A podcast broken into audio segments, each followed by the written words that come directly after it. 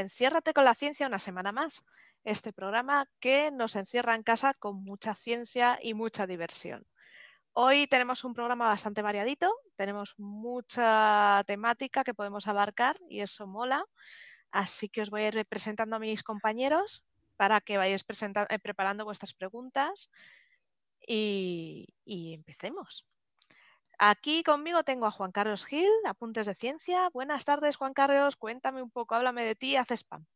Hola, muy buenas. Pues soy, soy Juan Carlos eh, y mi, eh, mi medio eh, de, red social fundamental es mi Twitter Apuntes de Ciencia.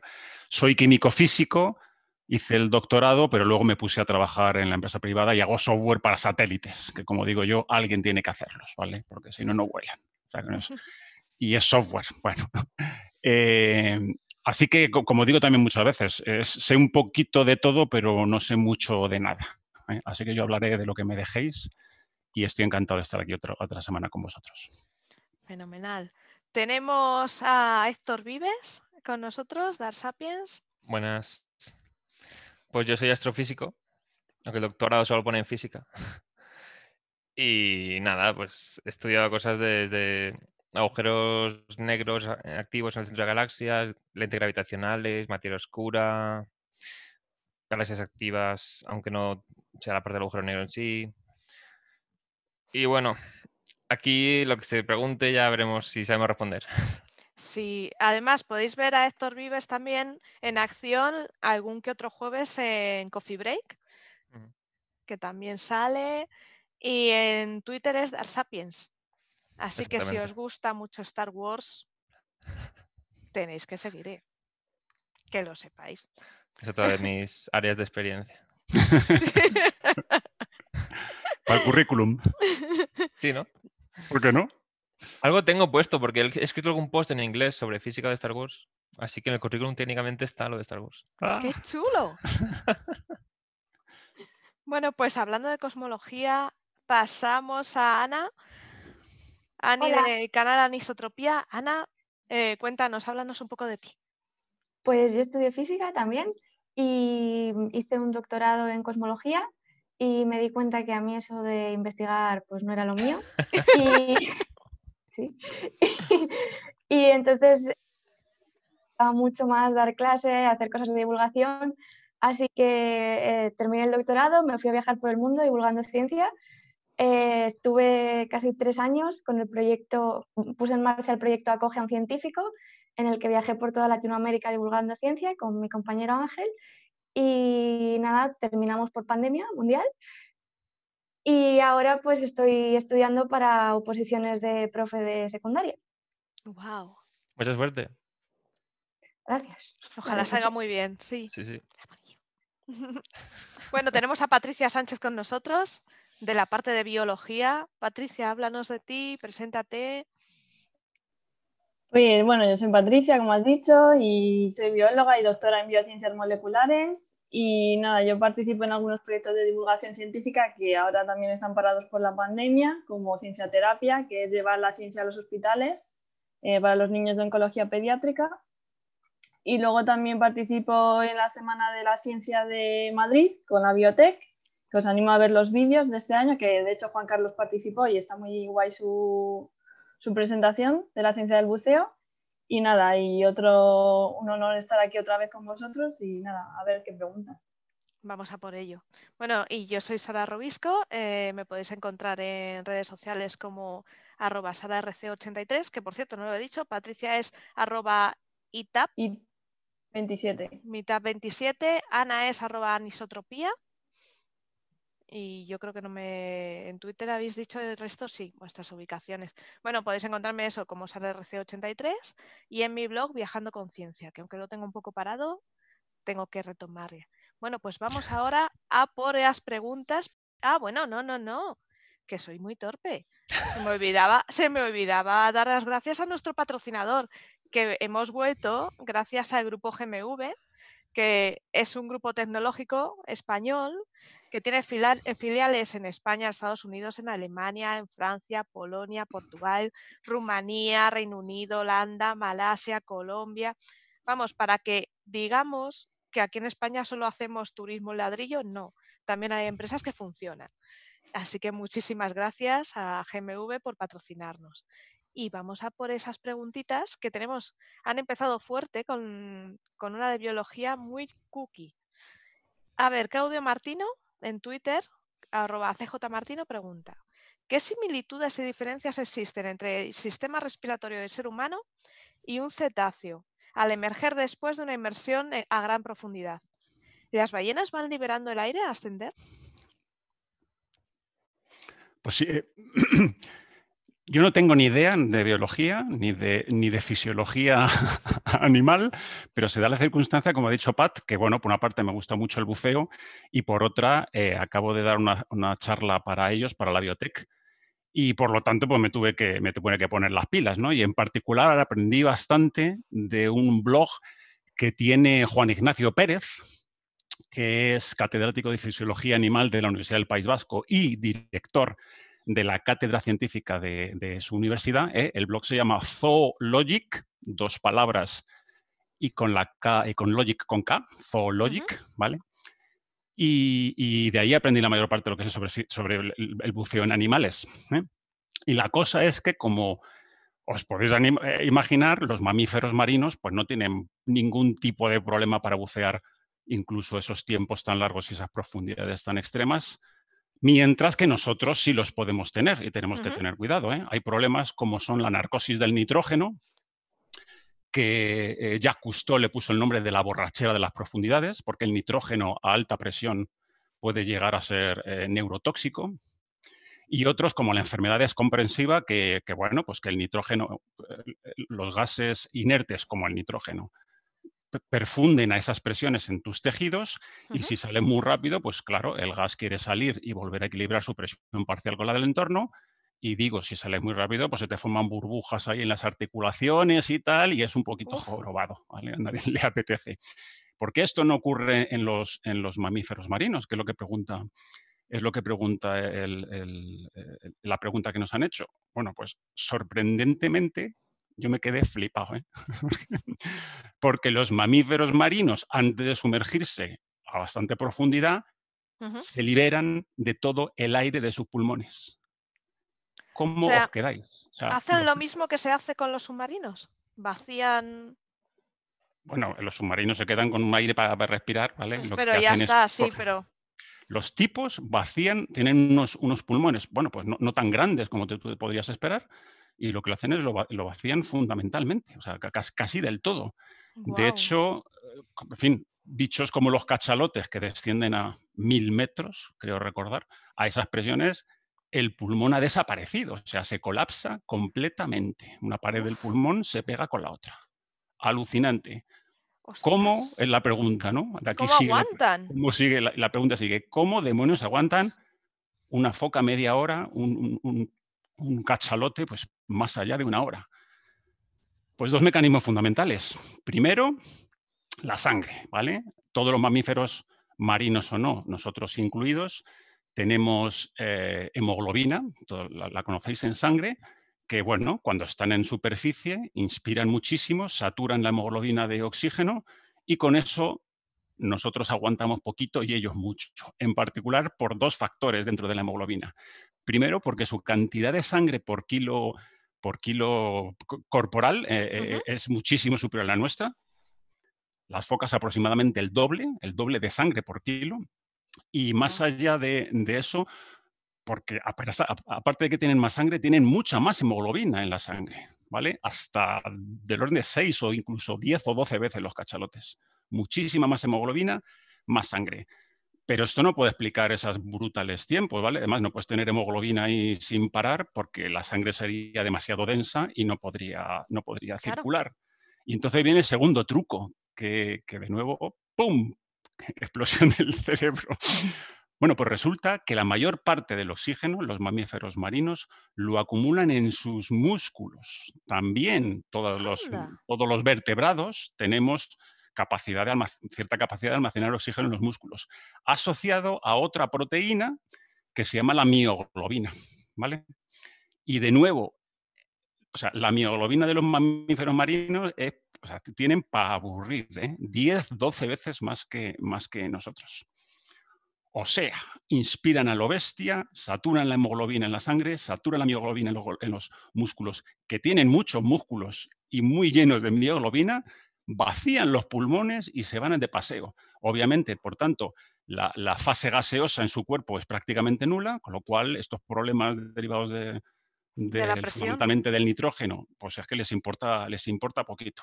¿Cómo os quedáis? O sea, me parece alucinante la, la Me evolución. parece flipante, es como aguantar la Mm. respiración, ¿no? Mientras Claro. están buceando. o Sí. sea, Como, como decía, eh, como decía Juan Ignacio, me acuerdo de la frase que era súper chula, las botellas de buceo de los mamíferos marinos son sus pulmones, son sus eh, músculos.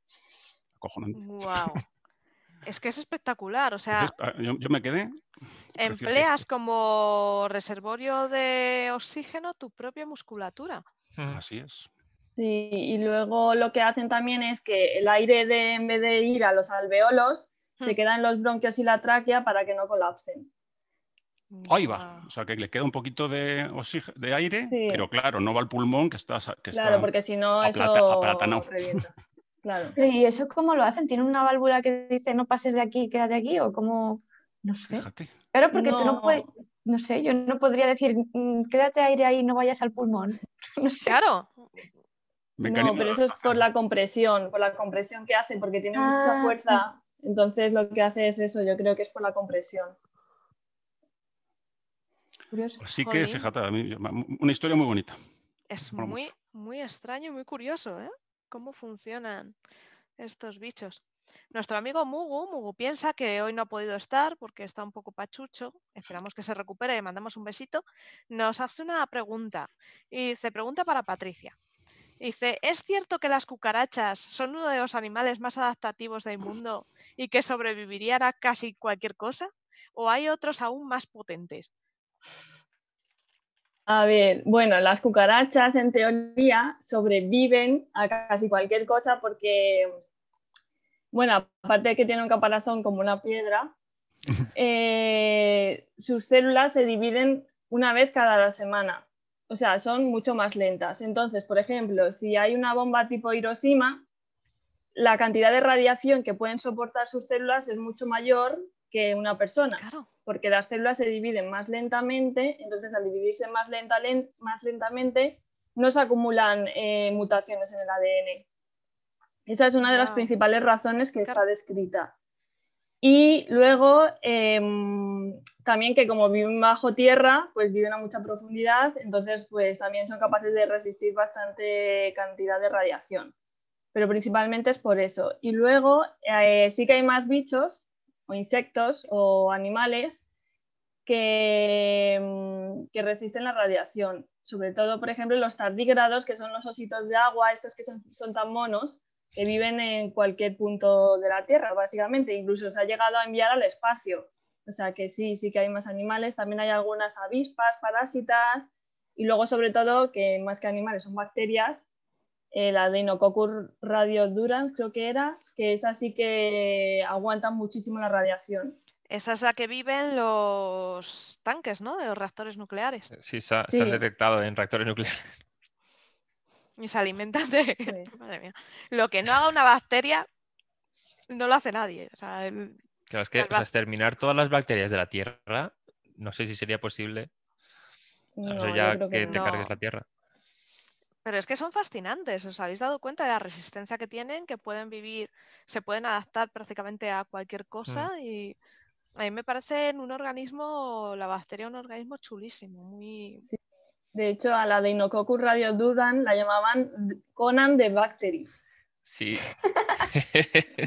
La bacteria cachas. Pero es verdad. de lo eh, que aguan- aguanta, sí, sí. aguantar tanto. Tenemos una pregunta por aquí. Dicen, ¿a qué distancia está el sistema planetario Alpha Centauri? O pregunta Scientist 6894. A 4,3 años luz. Toma ya. Bueno, están Así- en realidad Alpha Centauri A y B, que son estrellas parecidas al Sol, estaban a Ah. 4,3, pero luego está Alpha, eh, Próxima Centauri, o que sería Alpha Centauri C, que es una enana roja, y está ligeramente más cerca. Pero se ha visto, esto tardó en comprobarse, pero se ha visto que sí, está formando parte de un sistema triple. Eso es, triple. Wow. Accesible, ¿no? Sí. Depende Héctor, de ¿cómo con lo qué. Y Ana. Depende ¿Cómo lo con ir lo allí? quieras acceder. Bueno, Hombre, con- pues tardarías con paciencia. cuatro años en llegar. A ver. Sí, eso la velocidad consigues ir a una, a una fracción alta de la velocidad de la luz. Hombre, con el Así, tema este de... pegaditos al asiento, ¿no? Muy, pegaditos. En un- o un motor al cubierre, luego el problema era, hacer- era frenar. No, pero en serio, con, el Héctor, tema de, con el tema de velas solares, lo que se quería hacer con el proyecto Breakthrough Starshot, Mm. Ahí lo que se quiere hacer es velas, no sé si era de un metro cuadrado o más, o 10 metros cuadrados, y que estuviera todo, toda la maquinaria posible en un chip en el centro. Sí, Ahí mandas muchas propulsadas por láser desde la Tierra, y lo que se quería conseguir era, no sé si era en torno a un 20% de la velocidad de la luz, y que llegarían, bueno, pues en un tiempo razonable. ¿Y Mm. cuánto es un tiempo razonable? Pues sería ¿100 una, años? o- una 50 quinta, no, una quinta parte de los cuatro, o sea, por Ya, pero, cinco. pero- pero hay que acelerar. Lo que tardes O en sea, acelerar, Sí, se, claro, te va, claro. se- se te va el, se te va el rato. sí, cuatro por Héctor, yo creo cinco, recordar que el área de las velas era un kilómetro cuadrado. Pero las que se quería tirar en principio. Ah, seguramente. Es que hay no, muchos sí. proyectos diferentes. Claro. Entonces, un kilómetro cuadrado. A No mí es que me encantó lo del kilómetro cuadrado. o sea, es una cosa Claro. como- A lo bestia, ya sabéis. Y con un material lo más fino posible también. Ah, tiene que pasar cero. Que además la vela es la que haría de antena. Para retransmitir los datos. Que si mandas y no pueden mandar nada de vuelta de información, pues. Mm, Pero Complicado. os- La penilla es que llegan y pasan de largo, ¿no? Sí, claro. Es que no, no hay otra forma, joder, una penilla, en fin.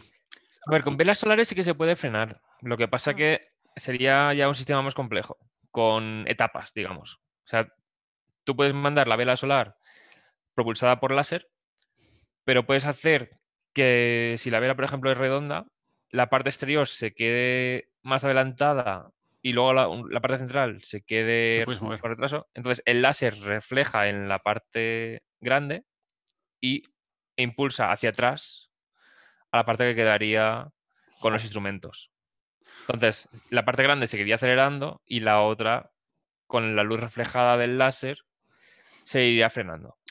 Pero, pero Héctor, mira, me preguntó el otro día alguien en Twitter y no, no recuerdo, no, no sé si le respondí. ¿Se le va acelerando con laseraz, con fotonazos, todo el camino o solo la primera fase, digamos, dentro del sistema solar?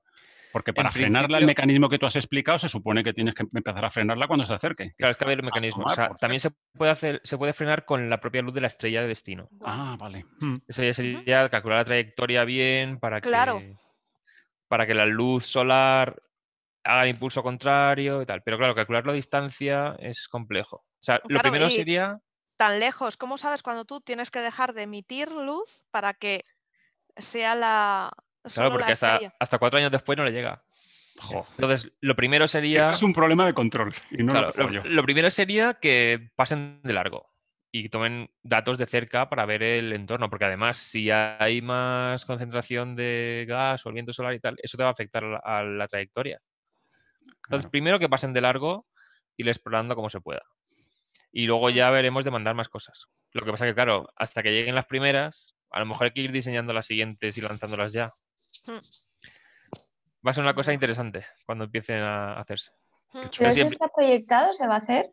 Sí, sí, lo que pasa es que hay que resolver problemas. Uno era, por ejemplo, si llegabas a un 20% de la velocidad de la luz, las partículas que haya en el espacio entre medias, Son balas. sea una motita de polvo, es un proyectil muy peligroso. Entonces, la idea es mandar muchas velas a la vez. Claro. Y sí, claro, la mayor parte de la aceleración sería dentro del sistema solar, que es donde el láser puede, o sea, no se ha, no ha divergido demasiado y puedes darle bastante potencia desde dentro del sistema solar. Pero y Y cuando luego esté muy lejos de la tie- del sistema solar, ¿cómo? O sea, por la inercia del movimiento. Claro. Sí, básicamente. Sería ya llegarán. ¡Hala! Pero ¿Cómo? eso lo hacemos con los planetas ahora mismo. O sea, muchas veces mandan una sonda a Júpiter y prácticamente todo el impulso se da en los entornos de la Tierra Sí. Y a lo mejor hay alguna, puede ser unas tres maniobras de corrección de de trayectoria, corrección. pero prácticamente todo el camino las ondas interplanetarias lo hacen por inercia. Por inercia. Sí, sí. Claro. Están los casos en que da la... hacen pasos cercanos a planetas para conseguir más velocidad, pero la que va a Plutón, o sea, la New Horizons fue a Júpiter, tomó más velocidad y luego ya, aparte de correcciones de trayectoria, es prácticamente todo por inercia. Wow. Sí, porque claro, por ejemplo, la Solar Orbiter ha hecho dos asistencias gravitacionales. Sí, es que la, la Solar Orbiter lo que está haciendo es, quieren acercarla mucho al Sol. Entonces, Mm. eso... Tiene que ir en dirección contraria. Claro, tiene que ir frenando, tiene, necesita mucho cambio de velocidad. Lo que hacen es que pase muchas veces por los planetas interiores y cada vez que pasa, la órbita se va cerrando un poco más. Entonces no tienen que cargar con un montón de combustible para, para hacer un frenado a lo bestia, sino que aprovechando los planetas van poco a poco modificando la órbita hasta la que quieres para estudiar el Sol a la distancia Eso que es. Que curiosamente, como decías, tiene un delta V a menudo mayor que salirte hacia los planetas exteriores, al contrario de lo que piensa mucha gente. ¿Por qué no tiramos la basura al Sol? Joder, pues que porque cuesta un huevazo. La Tierra va a 30 kilómetros por segundo de velocidad. Tienes que mandar la basura a 30 kilómetros por segundo en dirección opuesta para que caiga el sol. Exacto. Necesitas un camión de basura ultra potente. Claro. Ultra rápido. Y, y súper barato. No, no, no lo veo. Hay una pregunta por aquí de Mar Miguel Ángel que dice, tengo una pregunta para Juan Carlos. Dice, recuerdo que en otro programa surgió la pregunta de si descubrían otros elementos en otros sitios del universo y a partir de eso surgió el tema de la tabla periódica.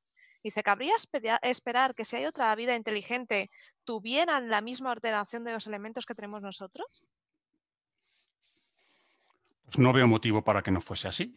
Eh, nuestra ordenación es la mm, lógica. Está basada en el, nu- en el número de protones en el núcleo y es la que da cuenta de periodos, o sea, de propiedades que se repiten periódicamente.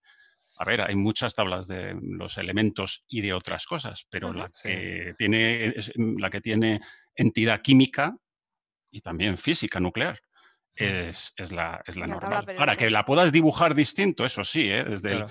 desde, desde la, eh, el caracol telúrico, o sea, no sé si lo habéis estudiado, la historia del, del- del- ¿Cómo? el caracol telúrico. No sé si lo estoy diciendo bien, buscadlo ahora porque no, no, no. no. Yo creo que sé lo que es. Bueno, que, ¿Qué que al principio pusieron los elementos que se conocían en la época en una elipse, alrede- en, un- en una elipse alrededor de un cilindro, para que cayesen unos encima de otros los que se parecían. ¿eh? Entonces que, o sea, la tabla periódica significa por.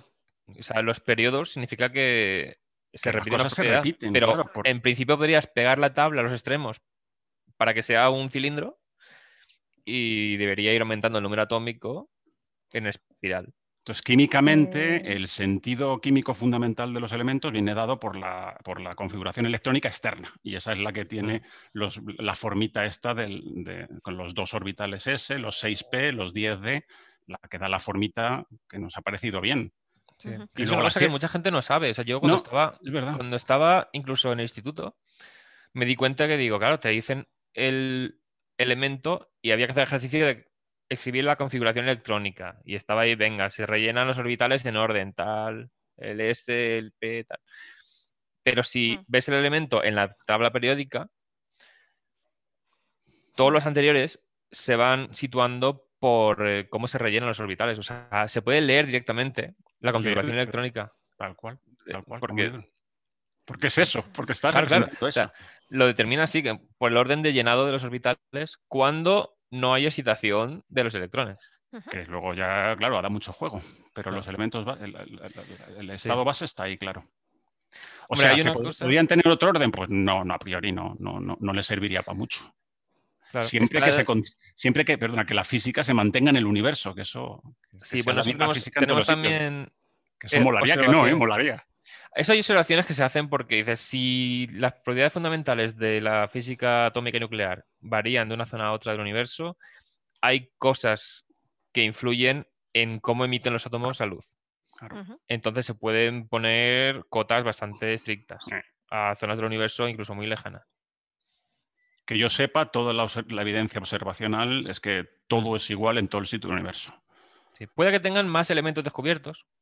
nosotros. son más listos y tengan aceleradores más gordos. Exactamente. a lo mejor hay islas de estabilidad que se, están es. proponiendo, que más allá de los que tenemos descubiertos y, producidos artificialmente, o sea, cuesta mucho porque se desintegran enseguida. Con tanto neutrones y tanto protones en el núcleo se desintegran enseguida. Pero podría ser que hubiera alguna configuración con muchos electrones y neutrones, o sea, muchos protones y neutrones, que fuese estable. Pues a lo mejor... razonablemente estable, sí, sí, y por, tanto podría llegar a tener química útil. Claro. molaría mucho, ¿eh? Material súper denso, pero súper, súper denso. Wow.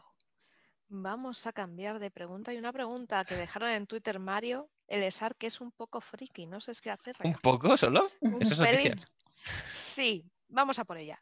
¿Qué ocurriría en Star Wars a las naves que orbitan un planeta ¡Ah! cuando la estrella de la muerte lo destruye? ¿Qué ocurre con la fuerza de la gravedad al desaparecer esa masa en fragmentos? ¿Se explicaría igual con la física de Newton que con la de Einstein? Aquí suponemos que los fragmentos no destruyen la nave directamente. Claro, es que yo mi duda era si tú estás orbitando algo y esto explota, ¿te va a atizar? Claro, de hecho se ve en, en el episodio 7. Había navecitas y... Adiós. Pues, ¿quién lo responde? Hombre, a ver si, si todo depende de dónde vaya la masa, ¿no? Porque si toda la masa se va fuera de tu órbita, eh, tú ya no tienes ese centro de gravedad y tu, nuestro planeta se iría de órbita, suponiendo que nada nos, ha, nos ha dado, y, claro, ya sin Sol, pues, pues no podríamos vivir, ¿no? Sí, o sea, el tema es si destruyen el planeta, eh, si sacas, o sea, el tema es, si sacas parte de la masa del planeta por encima de la distancia a la que orbitas, entonces tú notarás menos gravedad hacia el planeta en sí. Con lo cual, la órbita se agrandará. O sea, pasarás a una órbita más distante. Si quitan toda la masa de ahí, pues tú seguirías en una trayectoria más o menos rectilínea si los fragmentos están un poco uniformes. Pero esto es una cosa que ocurrirá cuando el Sol emita sus capas exteriores hacia el exterior, hacia afuera. Los planetas que sobrevivan, porque a lo mejor la Tierra haya sido destruida, van a tener órbitas más lejanas que las actuales. O sea, ya en principio con el viento solar, el Sol va perdiendo masa y esto se tiene que poder notar, pero es tan pequeño la cantidad de masa perdida por el viento solar que apenas podemos medirlo. Sin embargo, cuando emita las capas exteriores ya al final de su vida, la pérdida de masa será mucho mayor y los mm. planetas que permanezcan van a tener órbitas más alejadas simplemente porque hay menos masa en, atrayéndolos hacia adentro. O sea, la trayectoria al principio, si la pérdida de masa es gradual, pues se irá agrandando el círculo que describan hasta quedarse pues, a una distancia mayor. Si fuera repentina, si de repente el Sol perdiese la mitad de la masa, pues se quedaría en una órbita elíptica. Pero si va poco a poco, se irá perdiendo, se irá agrandando la órbita en todos los puntos. O sea, no será solamente que desde este punto de repente, en vez de llegar a la misma distancia al otro lado, llega más lejos porque tiene menos masa. Sino que poco a poco irá agrandándose las órbitas de los planetas. Wow. La verdad es que ha quedado bien respondida y me ha gustado. si le pegas un golpazo y no lo destruye del todo, pero lo dejas en forma de. Pequeño núcleo. De luna, sí, o de luna a, o de semiesfera. De semiesfera o de, o de paraboloide, yo qué sé. Ahí lo que va a pasar también es que entonces la forma del planeta te va a provocar efectos. O sea, ya no puedes aproximarlo como un punto simplemente. Claro. claro. las leyes de Kepler se van al carajo. Claro, entonces va a haber efectos, se te va a perturbar la órbita porque hay zonas que te atraen más, porque tienen más distribución de masa por ahí y zonas que menos. De hecho, en la Luna es complicado hacer órbita baja porque hay regiones más densas que otras, por los impactos de cráteres que ha habido y tal. Y también, por ejemplo, los, los anillos de Saturno se mantienen en un plano, aunque en su origen a lo mejor hayan estado las partículas cada uno en su órbita. ¿Por qué? Porque Saturno está achatado, entonces la gravedad no es esférica. si fuera totalmente esférico todo, iría cada uno en su plano orbital y si no lo modificas, ahí se queda cada uno en el ángulo que tenga, si no chocan entre sí. Pero como Saturno está achatado, si está por encima, pues nota algo de atracción hacia abajo. Si está por abajo, nota algo de atracción hacia arriba. Entonces, poco a poco la órbita se va quedando en el plano ecuatorial. Ese plano tan fino. Mm. En Y usos también muy... algo de culpa tienen las lunas pastoras, ¿no? De que los Sí, anillos pero- estén... Eso lo que hacen es crear las divisiones entre anillos. Ah, De hecho, hay Y- algunas cosas que están perturbadas hacia arriba hacia abajo los anillos por culpa de las lunas también. Decía que en usos muy específicos de satélites tenemos que hacer lo que se llama POD, Precise Orbit Determination, determinación precisa de órbita, que lo hacemos en mi empresa. eh, somos muy buenos en dinámica de vuelo. Mm. Y llegamos a centímetros. Col- eh, colocamos la, la posición del satélite desde aquí en, en, 5 centímetros, para lo cual hay que tener en cuenta cosas como la distribución asimétrica de masa de la Tierra, lo que se llama el geoide. ¿eh? En la, esfera, la, la- la Tierra no es una esfera ni tampoco una esfera achatada, sino que a, a nivel de gravedad, bueno, pues tiene sus distribuciones. Y cosas como la como que se mueven, la distribución de hielo en los polos. Guau. Aquello se menea, con lo cual hay, aparte de los, los- de los órdenes de, de las contribuciones de mayor orden que todos conocemos, pues hay unas contribuciones para conseguir llegar a tener 5 centímetros en la posición de un satélite. eh, en fin, el movimiento de las ¿eh? placas tectónicas que mueve, en fin, que desplaza la gravedad, que desplaza la posición de la antena. O sea, hay que tener en cuenta Claro, y la hasta la marca de tabaco que forma el operario. Una cosa, una cosa. y, y la luna también influirá, ¿no? Ah, Bueno, la luna pasa que es gorda y bien, y sí, claro que sí. Bueno, y el Sol, y en fin, hasta Júpiter, claro. Claro. Pero imagínate el movimiento del, de los po- del, del hielo. No, la y la, que- dilatación de la antena, la temperatura de donde se toman las medidas, aquello se dilata a unos milímetros. Joder, es que estamos tratando de colocar una cosa con 5 centímetros a mil, mil kilómetros de altura o a la, a la órbita que estemos hablando. Sí. Increíble. Pero entonces una pregunta. Si se podría, con los satélites que se envían fuera, ¿llegaría un momento en que se quedarían como los anillos? En plan, en el mismo plano. ¿O no? Es una pregunta absurda. ¿Pero eso no lo sé, dónde? ¿eh? ¿En Saturno o...? En, no, la y tierra, en la Tierra, en la Tierra. pues, o sea, si, si lanzas mucho, si lanzas muchos satélites y los dejas a su bola que choquen entre ellos, porque lo que les pasa a los lo que habría que de esperar es muchísimo. muchísimos millones de años. Claro. Los anillos eh, pier- pierden el, el momento vertical y horizontal, vertical, eh, per- per- perpendicular al anillo por choques entre ellos y queda solamente el horizontal. Mm. No sé si lo explica bien. Quiero decir Sí, que sí, sí. sí, sí. A, a nivel de ley física, al, al planeta le da igual que aquello sea un trozo de hielo que un satélite. Claro, Claro. claro. Tiene cositas alrededor y ya está. Bueno, pues tenemos otra pregunta friki. Chan, chan, chan, chan, chan, chan. También de Mario, arroba Elesar en Twitter. Hmm. Hmm. En The Expanse, la Roci descarga una lluvia automatizada de balas de tungsteno para eliminar los torpedos que la atacan. Pero esto no sería un problema para la navegación. En el vacío, sin mucho rozamiento, conservarían su momento lineal mucho tiempo. Claro. Me estás poniendo un montón de partículas a alta velocidad. Yo no me he enterado de la pregunta. o Yo, yo sí reconozco tampoco. Sí, hay una serie que se llama The Expanse Hmm. Vale, empezamos. que Sí, empezamos Claro. bien. Que si no la habéis eh, eh, visto, os la recomiendo. Está muy sí, bien. está muy bien. Ajá. Es de ciencia ficción, pero la física la tienen muy bien cuidada. Venga, O sea, apuntada. hacen, hacen Sí, sí, sí, sí. asistencias gravitacionales. eh, o sea, está muy. El tema de la Sí. gravedad dentro de la nave lo tienen muy controlado. Es maravilloso. ¿eh? Lo tienen todo muy, muy bien cuidado. Entonces, las batallas espaciales, cuando las hay, si no son, o sea, suele ser, lanzas un misil y, y ya está. Pero la defensa contra eso es mm, metralletas, básicamente. Entonces, nada de láser y tal. Intentan mandar un montón de proyectiles hasta destruirlo para que no te impacte. ¿Qué ocurre con esos proyectiles si siguen su, camino tras haber disparado? Pues serán objetos que vayan a su velocidad en el sistema. Lo que yo pienso es, a ver, los objetos ya de por sí, normalmente en el sistema solar, van a velocidades de kilómetros por segundo. Claro. Entonces, no sé. A ver, si se hace en una zona donde que usan muchas naves para el tráfico entre un puesto y otro, a lo mejor meter ahí partículas a alta velocidad sí que es más peligroso. Pero Claro. puede que de normal ya los propios fragmentos de asteroide o similar que haya, a lo mejor ya van a esas mismas velocidades también. Hmm, Entonces, no sé, Y basura espacial. Claro. claro, Sí, pero sí. no sé cuánto aumentaría la peligrosidad respecto de la que ya hay. Es lo que no tengo claro. Y la Claro. pregunta decía algo de tungsteno que no me he enterado que pintan Sí, todo que esto. las, las Las balas, balas. que usan son de tungsteno. Ah, Es que. Mario es un friki. Sí. Sí, sí, sí.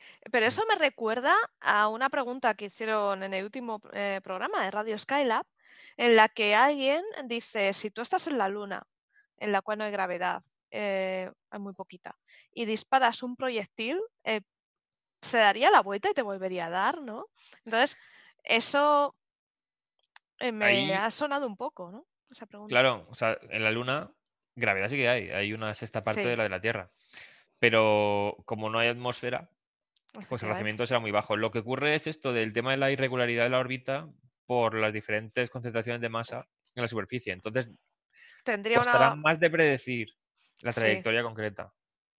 Pero en principio, no sé a qué velocidad haría falta para que orbitase la Luna y volviese a darte por detrás. Pero, poder se podría, o sea, digo yo, ¿eh? ¿Por qué no? Sí, Sí, sí. yo supongo que sí. A ver, si hay montañas cerca, pues Nah, la habrá que te- dispararlas de más alto. Pero, Te vas a la más alta, claro, ya está. claro, claro. Y luego te agachas. A ver, que eso Sí, que estamos claro. diciendo, eso que estamos diciendo es un satélite. No Claro, es claro. distinto, es exacto. Lo que pasa es que en vez de estar a dos metros del- de la superficie, pues estamos a 400 o a 1000. Pero un Sí, satélite es Tierra una es una- bala tirada para adelante que está cayendo todo el rato, pero que como no se encuentra con la Tierra, pues sale por detrás. Eso es. Mm, En la Tierra no ponemos satélites tan abajo porque la atmósfera los frena. claro. Pero sin atmósfera, pues La Estación Espacial Internacional está a 400 kilómetros y se va frena- frenando. Porque sí hay aun- que darle. de- Entonces, de vez en cuando, la- las propias cápsulas de carga que suben, pues aprovechan el combustible que les queda para enchufar un poquito para arriba. Wow. pregunta por aquí, Eje Roto, ¿qué es un cuásar?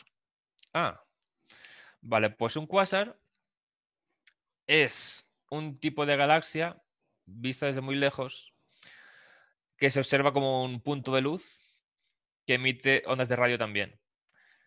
¿Y qué está sucediendo aquí? Pues que el agujero negro supermasivo del centro de la galaxia está alimentándose, digamos. Entonces, está atrapando materia a su alrededor Hmm. y acelerándola a tales velocidades que se calienta muchísimo. Y muchísimo es, puede ser decenas de miles de grados. Entonces, la parte central también, al perder, por la temperatura, al perder los átomos su carga, se convierten en iones, se forman campos magnéticos y eso Mm. hace que haya también dos chorros de radiación a velocidades relativistas en el eje del disco. Estos, esta materia relativista Ujú. atrapa, o sea, tiene muchos electrones atrapados y en los campos magnéticos que tenga el propio chorro están los electrones dando vueltas. Y ahí es cuando cargas aceleradas, en este caso para dar las vueltas a las líneas de campo magnético, emiten radiación que suele ser en radio.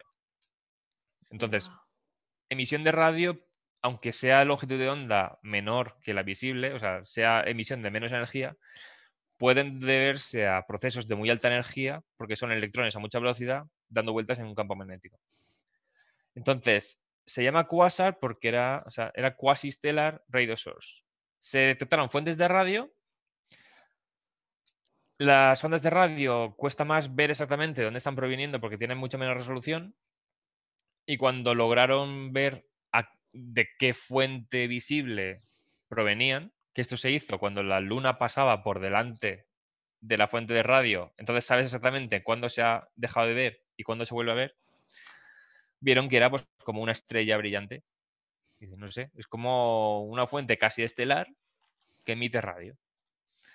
Luego ya se vio analizando, o sea, dividiendo su luz en colores, puedes ver las líneas que produce cada elemento y se vio que estaban desplazadas al rojo muchísimo. O sea, es como si estuviera alejando de nosotros a mucha velocidad. Lo que ocurría era eso, que estaban muy lejos y la expansión del universo los estaba alejando de nosotros a un ritmo apreciable. Entonces, no era una cosa mucho más potente de lo que se esperaban, porque estaba mucho más lejos y tú veías una cantidad de energía muy potente. Y al final se dedujo eso, que era un agujero negro supermasivo en el centro de una galaxia, tragando materia a su alrededor. Y eso es lo que he estudiado durante mi tesis y Wow. buena parte de mi investigación ha sido de cuásares. Wow. Espectacular. Carreos CT nos está haciendo una pregunta que yo creo que es para Patri. Dice, ¿se pueden regenerar los telómeros? Sí. Bueno, a ver. He dicho así muy rápido. Sí, punto, sí. Siguiente pregunta. sí, sí, ha sido así, digo, no. Em, A ver, entre comillas, ¿no? Porque, bueno, se está estudiando. Se está estudiando hoy en día. De hecho, María Blasco es la, vamos, la mater de todo esto, que es la que más sabe. Y ella es la que tendría que responder, que yo he respondido muy rápido. Pero, pero sí que yo creo que sí que se pueden regenerar. A ver, eh, en los telómeros hay una proteína que se llama la telomerasa, que es la que hace que los extremos, que es como si fuera un- el cordón de una zapatilla, ¿no? Pues es lo que hace que, que se vayan, eh, cada vez que se divide la célula, es lo que hace que se vaya como poniendo en la tapita de la, La tapita. sí, del telómero, ¿no?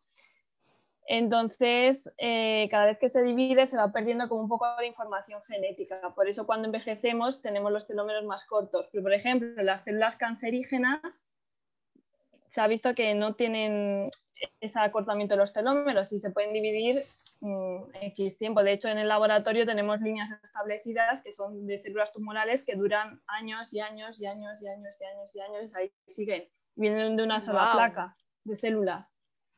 Entonces ahí sí que se está estudiando y yo creo que sí que se pueden regenerar, pero tampoco voy a poner la mano en el fuego que he dicho así muy rápido y a ver si luego me van a venir los haters por ahí y, y no. ¿eh?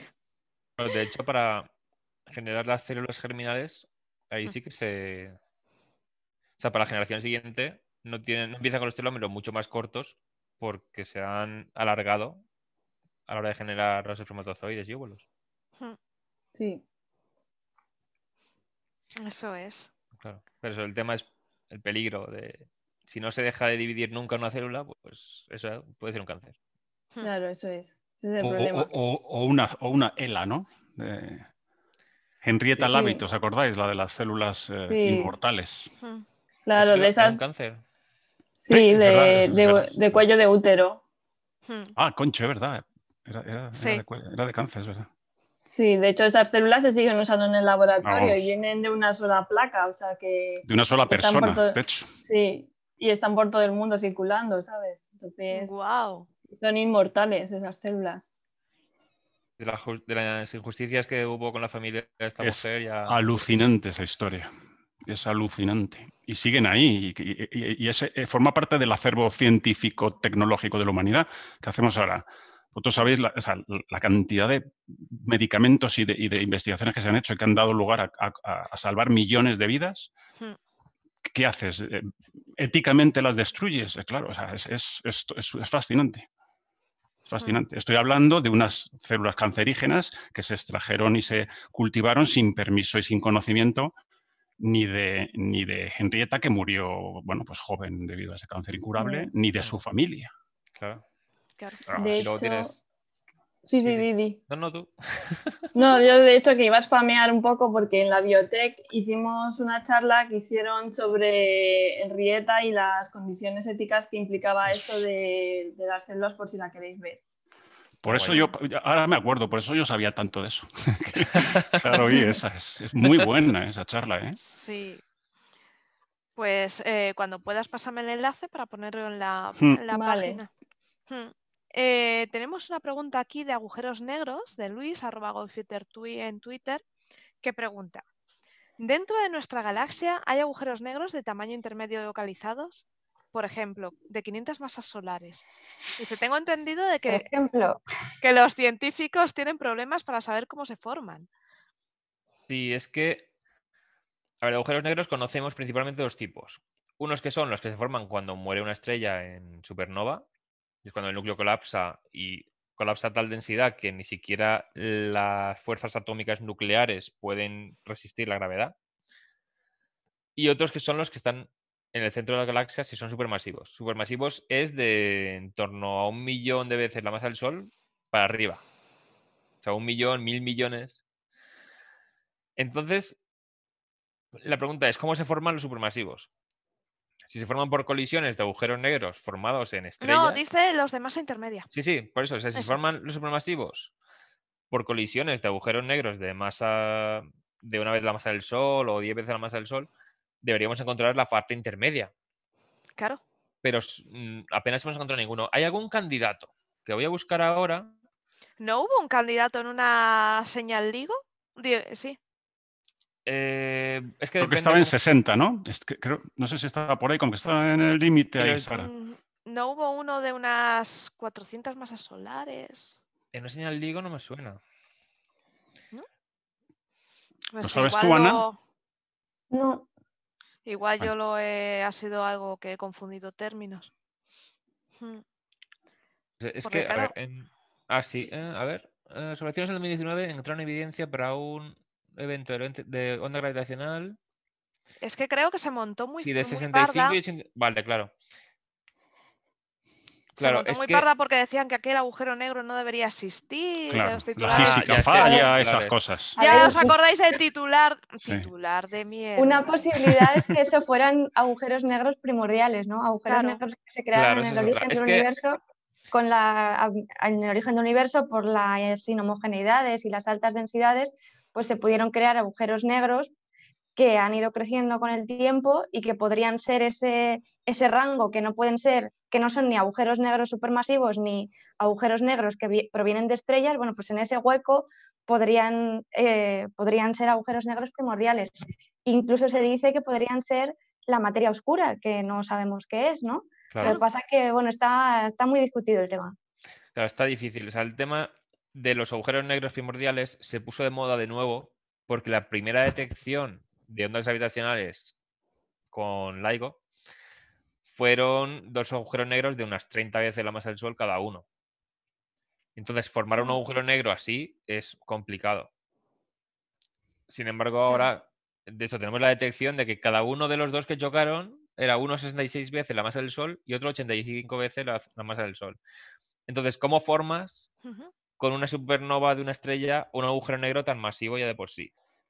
Entonces está la idea de que a lo mejor era un sitio donde había muchos agujeros negros y se fueron poco a poco con la- eh, Una guardería. entre sí, o son primordiales que ya estaban desde el principio y han acabado chocando, Claro. porque el resultante tenía 140 y pico masas solares, eso ya cuenta como masa intermedia. La masa Mm. intermedia sería entre 100 veces y Claro. 100.000. Claro, Entonces, entonces, Pero bueno, que son varios órdenes de magnitud. Nos quedan ahí los de 500, Claro. los de 1000 y los de... Ahí no hay pero nada. este, no- este no se detectó en nuestra galaxia, este es, Sí, no, esto es a tomar por esto es, claro, en un, hace- Era muy viejo, muy viejo, cre- creo. Vamos. Si es que los que detectamos de, con ondas gravitacionales son, Son- son- eh, Son- de son más de lejos. 100 millones de años luz de distancia, me parece. Hmm. Pero sí, en nuestra galaxia se estuvo buscando, por ejemplo, en cúmulos globulares, porque ahí están las estrellas muy juntas entre sí. Claro. Entonces, cuando pasa una menos masiva por al lado de una de más masa, estadísticamente la de más masa acabará más cerca del centro y la, más, la menos masiva recibirá más velocidad. Entonces acaban las estrellas concentrándose en el centro, las más masivas en la parte Mm. interior y las menos masivas en la parte exterior. Entonces, si hay agujeros negros que tienen una masa de 10 veces la masa del Sol cada uno o algo así, podrían acabar fusionándose en el centro. Entonces, había algún candidato de un agujero negro de mil veces la masa del Sol en algún cúmulo globular, pero no estaba claro. También está el tema de, para que lleguen a chocar los agujeros negros, Hmm. tienen que estar emitiendo ondas gravitacionales para ir acercándose entre sí, perdiendo energía, y eso puede llevar mucho tiempo. Entonces se proponen que a lo mejor en las zonas de, de agujeros negros supermasivos, que hay mucha masa concentrada, a lo mejor los agujeros negros que hay por ahí van tragando materia y creciendo, van orbitándose entre sí y por rozamiento con el gas van eh, juntándose más rápido de lo que harían si estuvieran en el espacio libre. Ujú. Entonces hay muchos problemas con el tema de este de lo que estamos detectando. Pues muchas cosas están poniéndose de moda para explicar esto que es raro, porque si tienes razón, ah, yo lo dije y... Claro. Claro, claro. Muchos quieren ser el primero en haber dicho esto. Entonces, hay un una observación extraña, empiezan a salir un montón de artículos, Hmm. la mayoría serán equivocados, pero si no es equivocado, ah, pues Claro, es que tienes ahí varias posibilidades y es mejor explotar como sea. Uy, perdón, veces he, dicho una cosa, o sea, agujeros negros supermasivos empiezan en, en torno a 100.000 veces la masa del Sol, o casi un millón. Es que Mm. he dado a entender que no hay entre 100.000 y un millón nada. Porque interme- intermedios son en torno hasta 100.000 veces la masa del Sol, más o menos. Y de supermasivos serían de ahí para arriba. O sea, no hay un, un- un impedimento para que en ese rango haya agujeros negros, en principio. Madre mía del amor hermoso. Vaya bicho. Sí, sí. Sí, sí. Y es que eso es, es que es una pasada, ¿no? Lo de los agujeros negros, sus tamaños, su forma de comportarse, su... son tan raros. Me encantan, o sea, es una cosa muy extraña.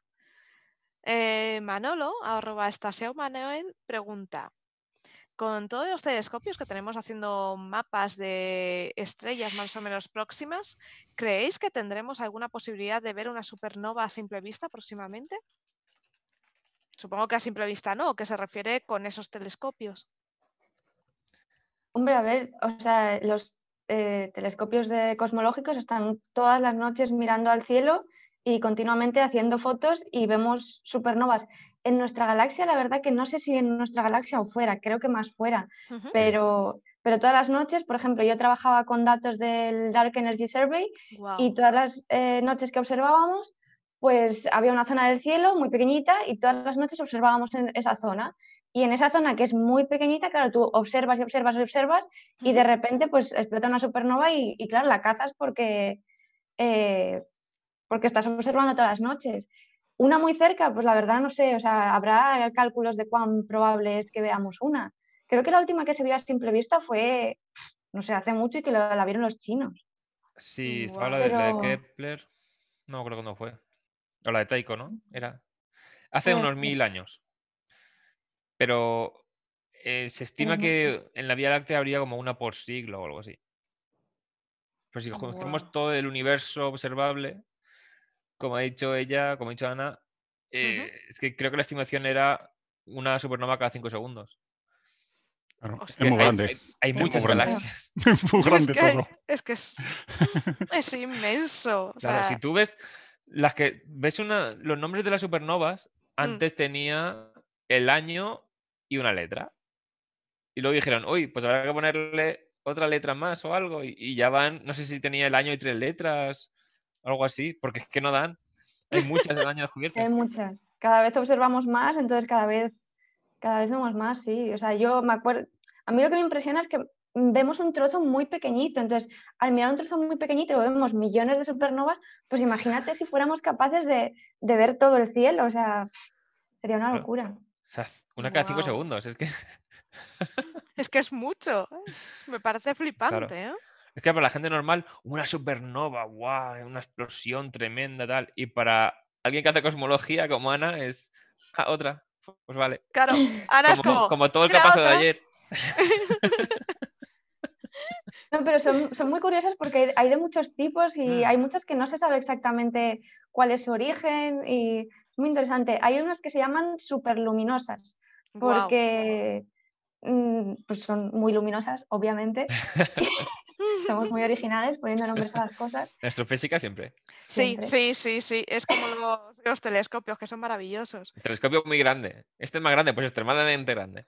Totalmente grande, aún más grande, todavía más grande. Un Bueno, ahora, al. LSST se le llama Vera Rubin, ¿no? Eso ahí se ha Sí. hecho Sí. un poquito de justicia. Ahí Mola sí. mucho pasar Mm. de esos nombres absurdos a una persona. Eso es, Mm. me De parece. todas formas, luego tienes astrofísicos que tienen imaginación y te hacen catálogos que, que son maravillosos, como el famoso catálogo chorizos, Sí, sí. que es divertidísimo. Hay uno que de lentes gravitacionales que es Holy Cow. Y, y bueno. ahora han anunciado otro programa distinto de observación en el mismo grupo que se llama Holy Smokes. Hoy, Son, son tremendos. es que es verdad. Hay, una, con- web, hay una web que compila todos estos acrónimos de astrofísica. Y, y son muchos. Hay, hay uno que tiene, se llama Gatsux, con, con admiración in- incluida en el acrónimo. Lo- los referís ti- tienden a poner un poquito de orden, pero sois muy insistentes los astrofísicos y conseguís pasar cosas que Sí, sí. en, otras áreas del conocimiento no nos dejan. Hubo unos artículos, un artículo que se llamaba No ligo macho, que era Sí. precisamente Ay, agujeros negros bonito. primordiales. Ahí se lo hicieron cambiar. Sí, eso se lo hicieron cambiar. Pero luego eh, hubo una contestación que es Sí. digo log normal macho. Fue muy bueno. Es muy bueno. Digo Claro, lo esto- normal. Porque es una. normal es una distribución. es Claro, una claro, claro. distribución. O sea, es, Entonces- es- es- es un, es un- es un chiste dentro del chiste, sí, sí. es la leche, es buenísimo. Claro, eh, llega Pero- uno, lo ligo macho y otro, ligo lo Y tú lo ves normal. y era español, obviamente. Era, Sí. era Es mi director de tesis. ¡Ah, sí! Dile, dile si, le, si puedes hablar con él, que es mi ídolo. No, fue, o sea, uno de sus alumnos, que ya no está con él, fue el que hizo el paper de No Ligo Macho, que era un paper que hablaba de que los agujeros negros primordiales eh, no podían ser toda la materia oscura. Mm. Y mi jefe cree que sí, eh, bueno, mi ex jefe ya, pero bueno, yo le sigo llamando al jefe, eh, cree que sí, que una distribución log normal sí que puede eh, todavía ser, no está, no está excluida. Hmm. Di- digamos que macho es esa un acrónimo de multimasive, no, no me acuerdo, vamos, Era- creo- Ah, Massive- Massive Compact Halo Objects. eso, o sea, que es un Astro- acrónimo. Creo por que era lo de- Astrophysical. La A era de Massive Ah, era- Astrophysical. Ah, Sí.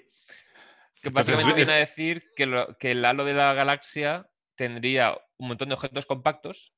Llamados machos, ¿no? Son Claro, o sea, el acrónimo vendría a decir que la materia oscura está hecha de objetos compactos, que serían agujeros negros, estrellas de neutrones, enanas blancas, cosas que se vean muy poco, que apenas emitan luz. Pero esto se descartó mirando a las nubes de Magallanes.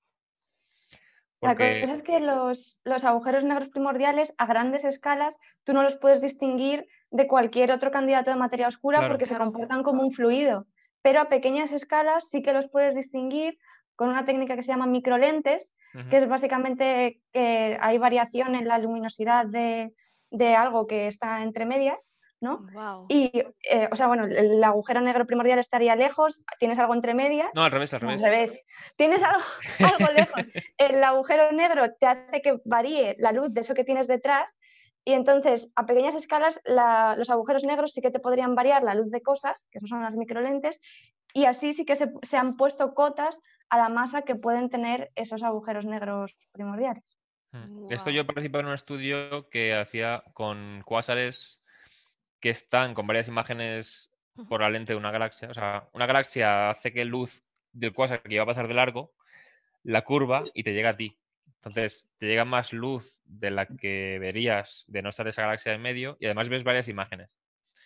Viendo varias imágenes, puedes saber si la luz del cuásar ha variado porque el cuásar tiene cambios de luminosidad o por cosas que le pasan por delante a base de amplificar aún más, o sea, desviar Ah. hacia ti luz que no te iba a llegar tampoco. Claro. Qué barbaridad. O sea, comparando las múltiples imágenes de la de la cruz de Einstein o tal, o Sí. como ta- ta- tal, se pueden comparar y se puede sacar información. Claro, porque si es el cuásar el que está cambiando de brillo, ese de brillo cambiará en las cuatro imágenes, con un cierto retardo, pero ocurrirán las cuatro. Guau, qué flipada. Sin embargo, el- eh, si pasan objetos compactos por delante, Claro. te aumentan, se te provocan aumentos de brillo de las imágenes indi- individuales, no de todas a, a la vez. Hmm. Entonces, si el halo de las galaxias, el halo de materia oscura está formado de objetos compactos, están pasando por delante de esas imágenes y deberías ver un cambio también en esa luz. Entonces, ahí descartamos, o sea, observamos los cambios que había y si la- el halo de materia oscura está formado por objetos en una distribución uniforme, todos de la misma masa o masa parecida y sin estar en cúmulos y tal, pues la cantidad de objetos compactos que pasaban por delante nos cuadraban con la masa media de las estrellas de una galaxia y con el 20% de la masa de la galaxia, que es la que corresponde a las estrellas. Entonces concluíamos que una distribución uniforme de agujeros negros no parecía estar ahí. Pero una distribución log normal puede ser. Exactamente. Entonces, es. si hay muy pocos de mucha masa, otros de, de menos masa y tal. O sea, cuanto más masa tengan los agujeros negros primordiales, menos te hacen falta para la misma cantidad de materia oscura. Entonces, menos aumentos de luminosidad te producirán de luces de detrás. Entonces. Ahora están probándose también a ver si están eh, agrupados en cúmulos de agujeros negros, que tendrías mayor concentración y es mucho más difícil detectarlos. Entonces, con lo que antes descartabas los agujeros negros como materia oscura, ahora dices, "Eh, si no están uniformes, sino que están en grumos, ya no te lo descarta. Y ahí están peleándose a ver. Impresionante. Pregunta, Alucinante. eh, pregunta Mugu, ¿qué es un Supermassive Compact Object? Supermassive Compact Object. Yo creo que, que- que es cuando hemos dicho lo de los machos, ¿no? Que es- Sí. los machos son que objetos eh, muy masivos compactos, que se llaman machos por, por las siglas en inglés, Sí, es pero, para son que ob- salga la palabra macho. Sí, Mola. pero que no es, es un objeto compacto muy masivo. sí, Cualquier que cosa. puede ser cualquier cosa. Claro. Desde un planeta hasta un agujero negro.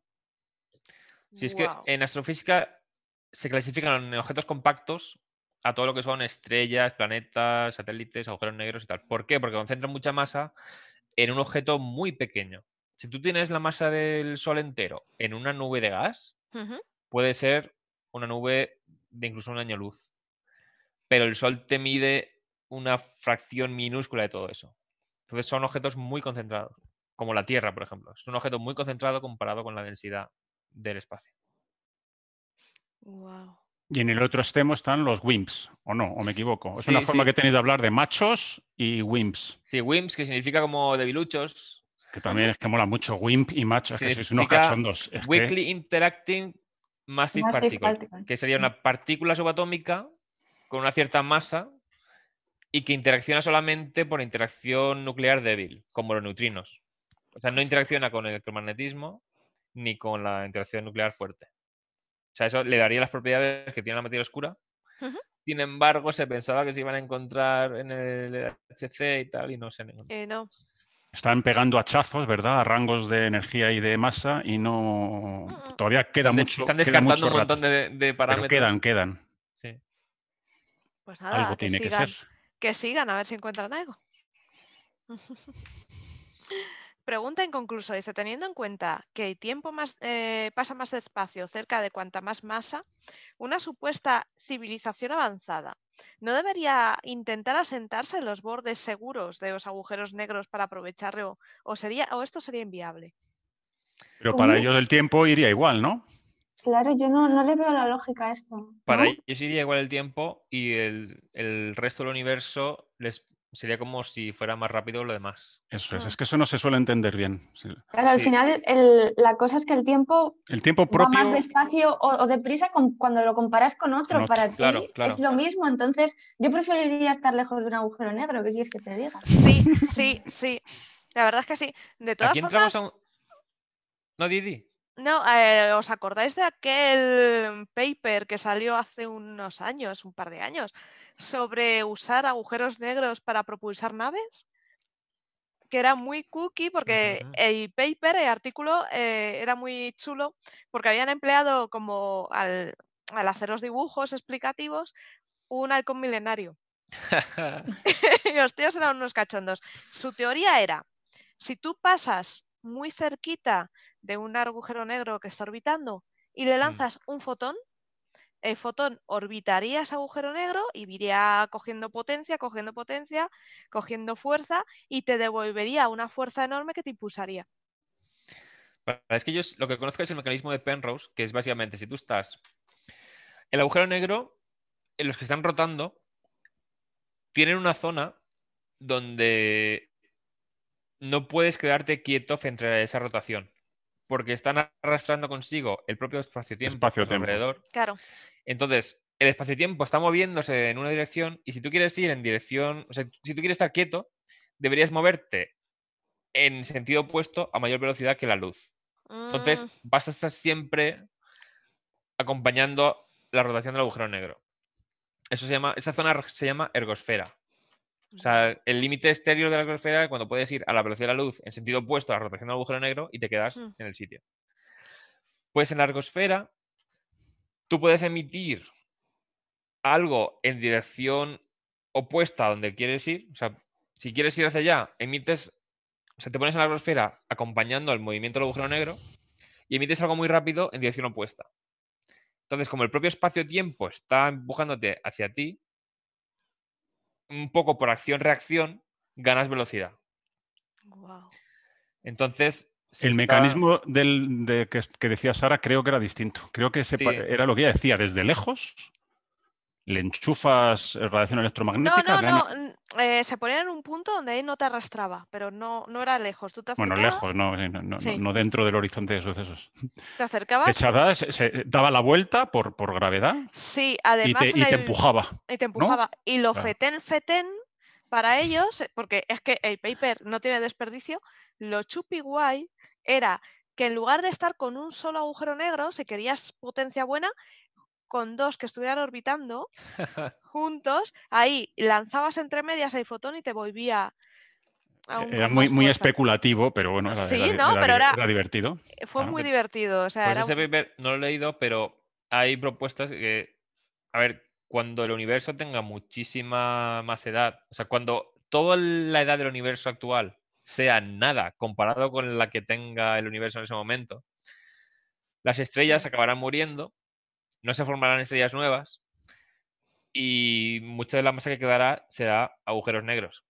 Hmm. Entonces, si alguna civilización ha sobrevivido hasta esa época, todavía podría obtener energía si vive cerca de un agujero negro y utiliza estos mecanismos.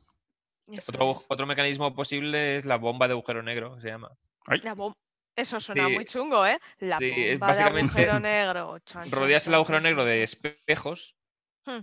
Y al emitir luz dentro, por la rotación creo que era también, iba proporcionando energía a los fotones. Entonces, si lo mantenías... Sí, sí, o sea, era una movida.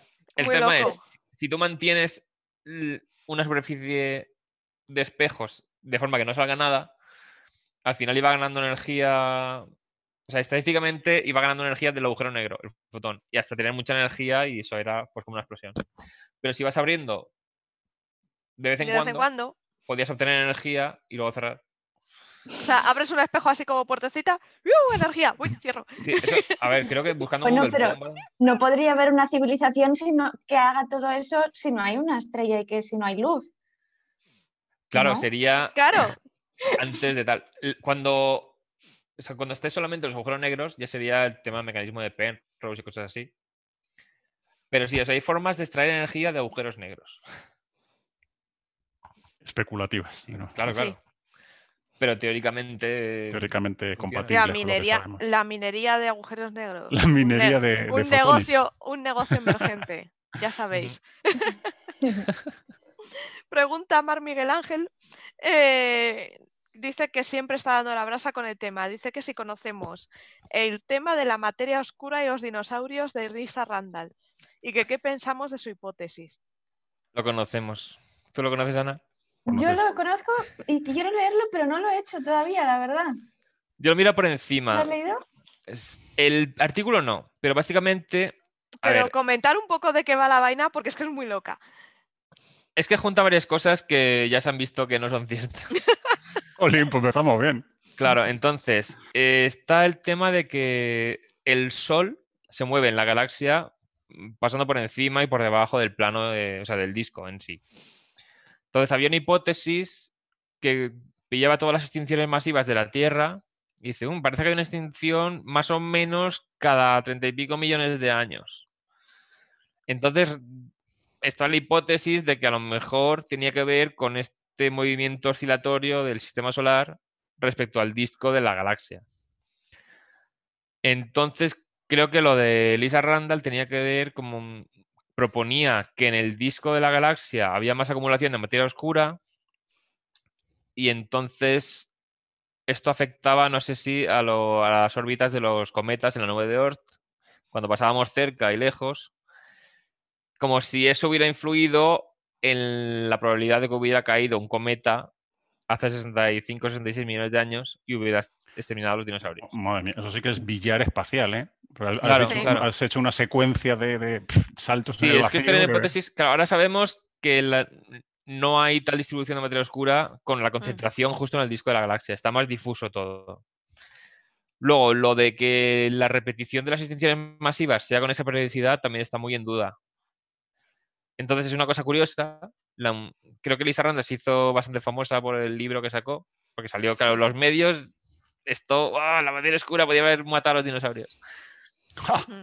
Y, y- y ahí quedó el tema. Pero sí. Hmm.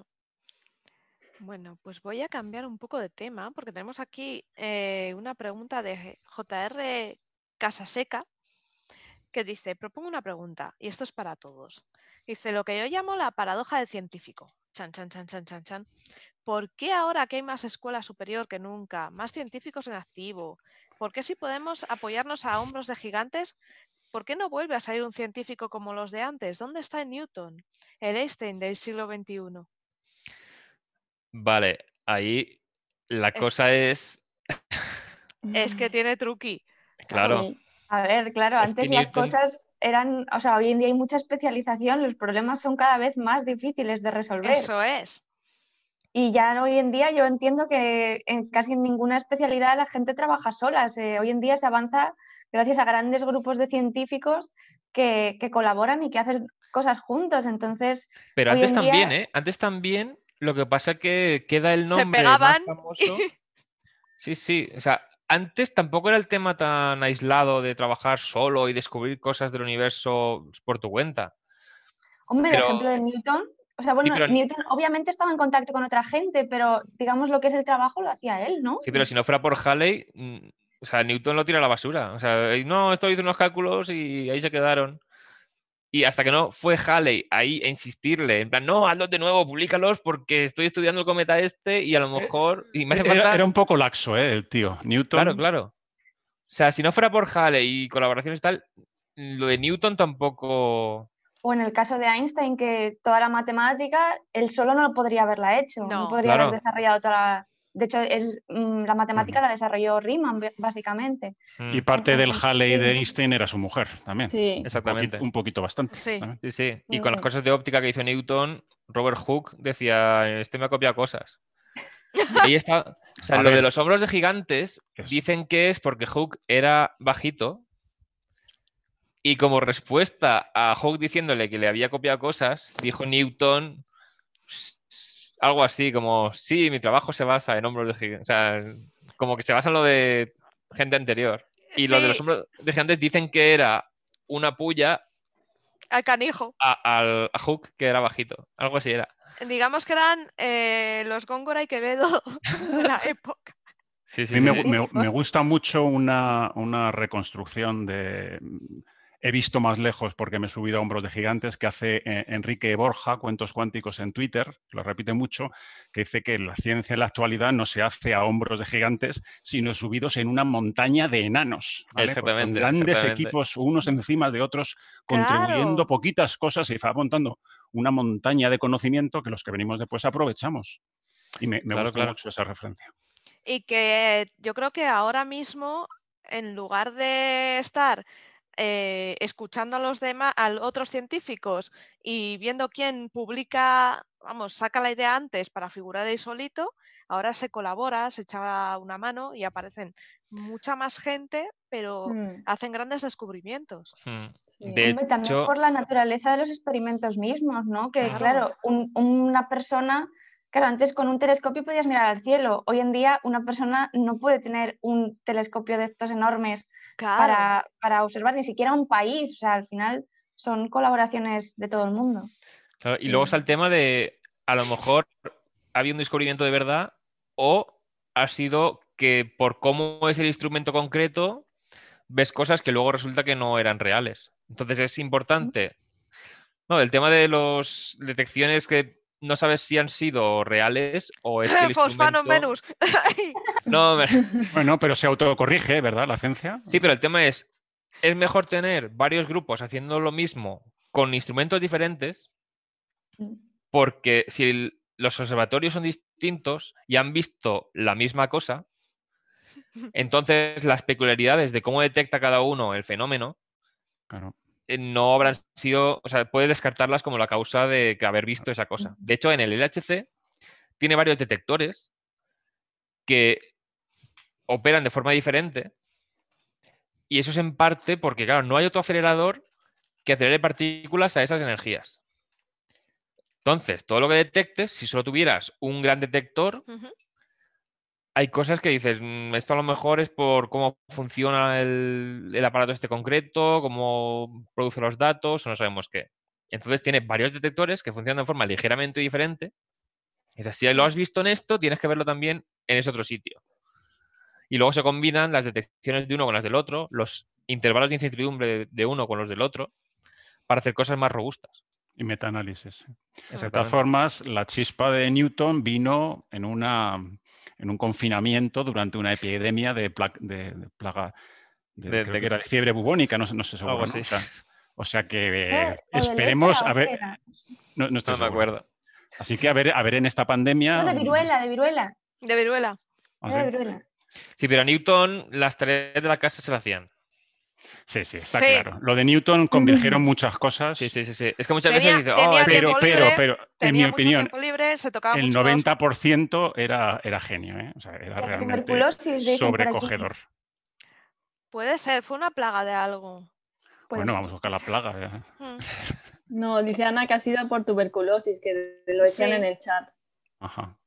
Sí, eh, decía Weeping Angel, una pandemia Eh, de tuberculosis. Eh, que quería repetir, que ha quedado como que estamos, no sé, ninguneando a Newton. Bueno, pues sin duda uno de, Ya, uno de pero- los grandes, ¿eh? Que, que- Sí, sí, pero que eso, que él no hizo tantas cosas, o sea, no estuvo tan solo co- como se entiende muchas veces. Que se- lo de Einstein también, o sea, Einstein se basa en principios que se postularon eh, años antes de hacer él sus cálculos. O sea, Y la, ley, de- y la ley de la inversa del cuadrado eh, eh, estaba sem- semi-establecida cuando Mm. Newton la, la explicó.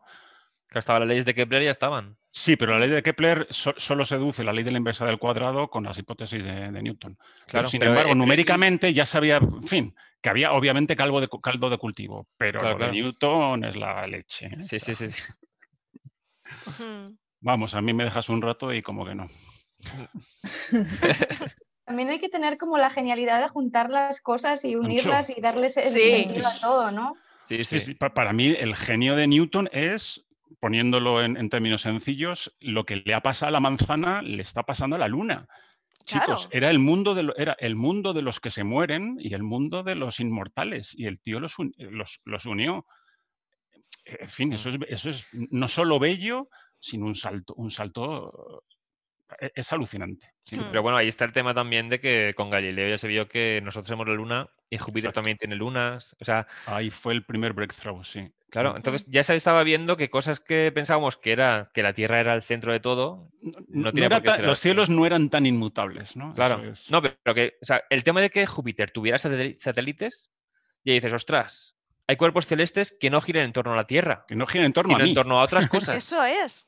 Eso fue muy importante. Y luego, con las fases de Venus, es cuando se vio, o sea, dices, si tanto Venus como el Sol van en torno a la Tierra, pues tenían que verse las fases de una forma. Pero si Venus da vueltas al Sol, la parte iluminada Claro. eh, refleja en cuál está. Entonces, cuando hizo observaciones de Venus con el telescopio, ya se vio, ostras, Venus tampoco va en torno a la Tierra, sino que va en torno al Sol. Entonces, ya O vas sea, eh, viendo. Hay avanzas en el heliocentrismo, está, está claro. Bueno, pero eso. o Sí, sea, sí, todo tampoco- construye.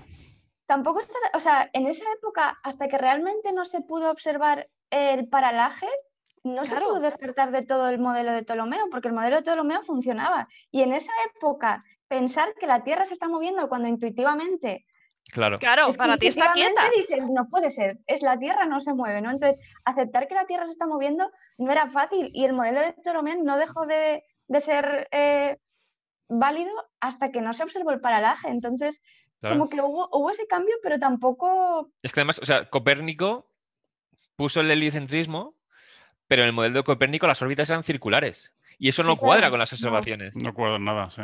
Claro, dices, si te hacen falta igual la- los epiciclos, entonces no es un cambio que simplifique la cosa.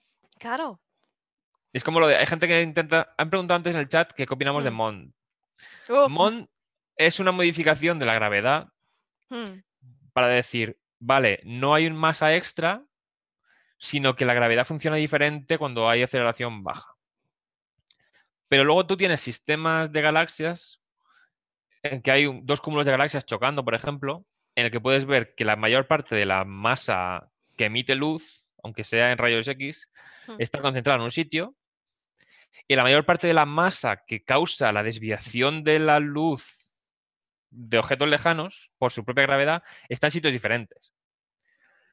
Hmm. Entonces, los de Mond a veces dicen, vale, pero si ponemos un poco de, mate- de materia invisible en esas regiones, ya sí que Mond explica todo. Pero si Mond lo habías puesto para que no te hiciera falta materia oscura, para que solo con la materia normal, claro, si al final tienes que poner materia oscura igualmente, pues es Claro. como complicarlo todo más.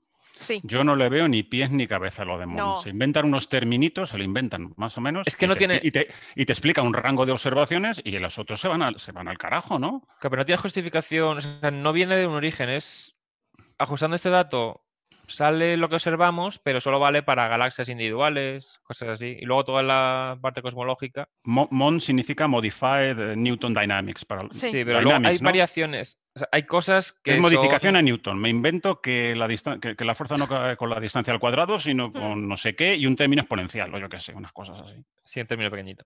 Hmm. Pero solo explica una. O sea, Mon, los que hacen física de galaxias, muchas veces dicen, oh, pero no la descartes tal, porque para una galaxia individual funciona mejor. Pero luego para el resto de cosas, para, cosmología, no, ¿no? Claro, para No, no. cosmología no funciona. Nada, no. Entonces, chica, no sé. Entonces, Oye, para- ¿no estaba nuestra amiga Sabine Hosenfender tirando hacia Mont últimamente o lo he soñado? No lo sé, no sigo muy mucho lo que dice ella. Es que como tira siempre de cosas muy extrañas y dice cosas muy raras. Hace. Preguntaban por aquí eh, que cuándo se descubrirá el, gra- el- el gravitón. Se Quizá, nu- descubrirá- quizá nunca, ¿no? No Es es, que no necesario. No, no Claro. es necesario, ¿no? Sí, es, Claro, cuándo es se que descubrirá. es- Lo pregunta Santano 995. Yo digo eso y ahora cierro la ventanilla porque no sé más. O sea, pero yo, he oído que no es necesario. Yo sí que no sé nada. Yo ni idea, que- o sea, a mí me habéis pillado que no. no. A, A ver, ver, es que realmente la física hoy en día tenemos la física de pequeñas escalas, ¿no? La física de partículas, que nos describe el mundo de lo muy pequeño, maravilloso. Y luego tenemos la relatividad general, que nos describe el mundo de lo muy grande, la cosmología, y que es una teoría que no necesita un gravitón, que no necesita una partícula. Pero claro, cuando intentas unir la física de lo muy grande con la física de lo muy pequeño, pues ahí es cuando las cosas no cuadran, ¿no? Claro. Y la, una Hay que cuantizar todo- la gravedad, ¿no? Eso Claro, es. y es- eso es muy complicado porque si quieres aplicar la relatividad general a escalas muy pequeñas, la relatividad general se basa en curvatura del espacio-tiempo. ¿Qué te pasa a escalas muy pequeñas? Que tienes fluctuaciones cuánticas y entonces no puedes tú aplicar una curvatura ahí suave en un espacio-tiempo muy pequeño. Como que las teorías no cuadran, salen infinitos, Claro. cosas raras. Si sale infinito la teoría, es que no funciona ahí, en ese punto. Claro. Y por otro lado, o sea, por ejemplo, hay una cosa muy curiosa que la última vez que estuve en Enciérrate con la ciencia lo hablábamos, también salió el tema que, eh, por ejemplo, en la teoría de cuerdas eh, el eh, se predice eh, una partícula como, creo que como el gravitón, que, que si no hubiera existido la relatividad general, se deducen las ecuaciones de la relatividad general a partir sí. De, de la teoría de cuerdas. ¿no? Eso, eso me parece súper curioso. Claro, ¿no? eso fue lo que le dio el bombazo de, ostras, a lo mejor, a lo mejor tenemos ya la teoría del todo. Es como mm, que sí que podría existir el gravitón, pero ¿cuándo se va a descubrir? Pues vete tú a saber. Claro. O sea, el tema, una cosa que no hemos comentado es, en las teorías que tenemos para explicarlo muy pequeño, las interacciones se dan por intercambio de partículas. O sea, la interacción electromagnética es cambio de fotones, la interacción débil eran unos ciertos bosones Hmm. y la interacción alrededor. fuerte son los gluones, que son otras partículas. Pero hay, o sea, se basa en una partícula cambiada de sitio, o sea, se interacciona. Por eso, si quieres poner la gravedad en esos mismos términos, pues la partícula que transmitiría la interacción gravitatoria sería el gravetón. Igual que Pero como dice Ana, nuestro entendimiento o interpretación actual es solamente eh, cur- em, em, curvatura del espacio-tiempo. Claro, Claro, entonces, ¿cómo, ¿cómo cuadras eso? O sea, la relatividad general se basa en que el espacio-tiempo tiene unas propiedades matemáticas, ¿qué tal? ¿Cómo cuadras eso con hay partículas viajando? Y parece que la teoría de cuerdas podría, pero claro, la teoría de Sí. cuerdas es que se ha descubierto como de, de fuera hacia adentro. O sea, no has descubierto los principios básicos y de ahí deduces, deduces el resto. Entonces, se está descubriendo, como tú dices, ponen modificaciones a las ecuaciones que corresponderían con tener cuerdas ahí, pero no tenemos lo que es la teoría en sí. Hmm. Desde mi absoluto desconocimiento, solo me acerco a esto con la cara desencajada por la fascinación, a mí me parece un constructo matemático el- el- Sí. el- la teoría de cuerdas. La teoría de cuerdas es pura matemática, además es una matemática súper bonita. Yo os animo a leeros, hay un libro muy bien explicado que la cuenta muy bien, eh, que se llama Cuerdas y supercuerdas. Eh, está escrito por José Edelstein y Gastón Guiribet. Y yo me lo estoy leyendo y lo estoy entendiendo. Que es lo que, lo que es curioso, ¿no? Y te habla eso de las hojas de mundo, de los diagramas de Feynman, y te das cuenta y dices, pero si es matemática pura y dura. Claro. En realidad las otras teorías también son matemáticas. Lo que pasa que... eh, Pero tienen poder predictivo.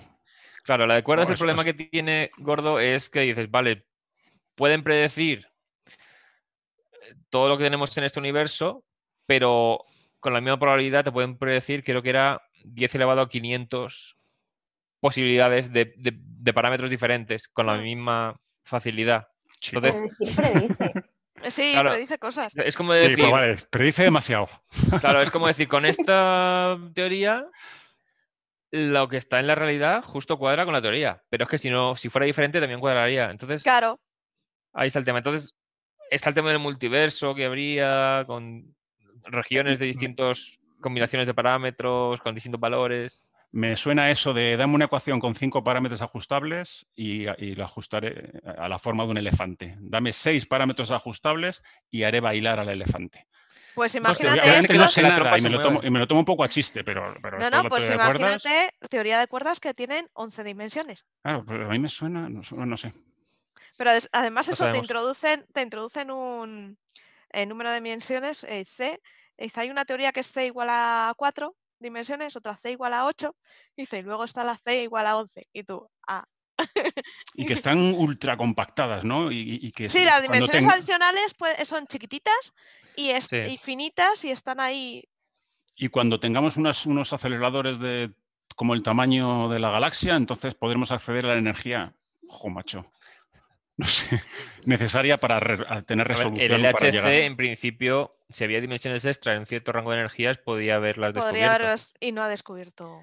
O sea, lo de que se produjeran agujeros negros diminutos venía de eso. O sea, si las Ah. dimensiones extra estaban en cierto rango, ahí es cuando se producían y se evaporaban enseguida a los agujeros negros microscópicos. Eso es. parece que no se ha visto. Bueno, pues para bien. Mm, No iba a tener mucho efecto, ¿eh? O sea, la energía de las colisiones era equivalente a un choque de un mosquito, creo. Mm. Era muy poca energía. Dice, dice Mugu que si la teoría de cuerdas dice muy interesante, dice, pero se ha demostrado que se acierta. No. a No, mí me, a mí me da, la, empezar, ri- me da la risa por eso. sí, para, em- para empezar, que siempre lo digo, en ciencia no se demuestra que nada sea cierto. O sea, se va por, por descarte. hay que entender que esto tiene cierta capacidad de explicación y cierta capacidad predictiva y da cuenta de una serie de rangos de energías, de tiempos o lo que sea. Antonio Rogas dice una cosa, dice, no es, no es una teoría, o sea, es un marco conceptual con siete Eso, es que hipótesis no- candidatas a teoría. O sea, se llama teoría M ya. o sea, es que no tenemos la teoría de cuerdas. No, No. Teoría, desde el punto de vista epistemológico, es un conjunto de hipótesis probadas con capacidad es. predictiva, así muy, muy, muy compacto. Y no sé si, no, no lo sé, si la teoría de cuerdas llega ahí. No tenemos serie ni de hipótesis. Ah, Claro, no, claro. Hay, no hay nada. O sea, es una hipótesis, ¿no? son hipótesis. Quizás sea una hipótesis, por tanto ahora tienes que montar experimentos para validarla y a partir de ahí acumular hipótesis validadas y crear una teoría. No sé, no sé cuánto de lejos estamos de eso. Pero si necesitas un experimento como la galaxia para probarlo, pues es un poquito Pero es que depende. de- Depende también del rango de, de la teoría. Claro. este, Porque tienen. Esto estoy buscando, o sea, es lo del borracho y la farola. En física de partículas estamos. O sea, el- la historia del borracho y la farola es. En, hay una calle y hay un señor bebido que está agarrado a una farola y dando vueltas y mirando tal. Y alguien se le acerca y dice: oye, ¿qué, qué, qué te pasa? ¿Qué estás buscando? dice, las llaves del coche. Dice, pero están, se te han caído en esta farola. Dice, no, eh, en la calle se me han caído. Dice, pero entonces, ¿por qué miras solamente aquí? Dice, porque aquí me veo. Claro. Entonces, la farola, o sea, si no puedes mirar donde no hay luz, dices, vale, vamos a explorar primero la zona con- donde sí hay, aunque, aunque la probabilidad de que esté ahí sea muy baja. Mm, claro. Pero con los aceleradores igual, vamos a mirar primero las energías a las que tenemos acceso Mm. y por si acaso, a lo mejor aprendemos cosas extra y ya buscaremos energías que no hemos Mm. explorado todavía. Eso es. No, la verdad es que teoría de cuerdas da para mucho. Para un programa. en- Bueno, Hay que traer a Francis o a alguien así. ¡Oh! O Sí, sí. le dejamos un programa para él, Sí, porque no le callarías, o sea, estaría. ahí sería. eh, sería como. eh, estarías aplicando el acelerador de Francis en lugar de acelerador de partículas. Hola, Francis, un besito. Un beso. Pero sí se aceleraría, empezaría a explicar y no pararía. Y luego, claro, nos habríamos ido a dormir, nos habríamos. Y, el otro seguiría. Bueno, ¿cuántas preguntas quedan? Unas cuantas, tenemos muchas. Es que es, tremendo, sí, sí, sí. Aparte del cachondeo que hay aquí con el borracho y la farola, que por cierto hay mucho cachondeito, pero sí, sí, sí. Eh, mira, Pedro Pablo Pérez dice un clásico. El científico, ¿nace o se hace? ¿Es eh, habilidad numérica una habilidad innata transversal a la ciencia? Toma ya. Yo creo que yo se creo- hace, ¿no? Yo creo que se hace. para que mí, depende. sin duda, se hace. Y la, y la habilidad numérica no es intrínseca No. al científico. Tampo- Mm. también pongo eso en duda. claro. Es que por una parte está el tema de la curiosidad y el preguntarse por las cosas y tal. Sí, Curiosidad. eso sí que lo tenemos. Y eso es un poco lo que si te responden porque sí y te dejan como que molestas si quieres saber cosas, eso se va, dismin- se va atenuando, digamos. se van matando. Pero sea- luego, claro, o sea, luego está el estereotipo algo dañino que dice que alguien para ser científico es que hay que ser listísimo ya de, No. de nacimiento y eso es falso, eso es falso. Eso Estamos de es. acuerdo. Sí, hay muchos De hecho. Hay mucha gente que podría ser grandes científicos. Pues imagínate, un niño que se hace grandes preguntas, que, pero no tiene las oportunidades que tiene otras personas, porque eh, nace en un entorno social muy, muy malo, eh, muy, o que está en el cuerno de África viviendo. A lo mejor e- ese niño se hace las mismas preguntas que un niño europeo con todas las facilidades.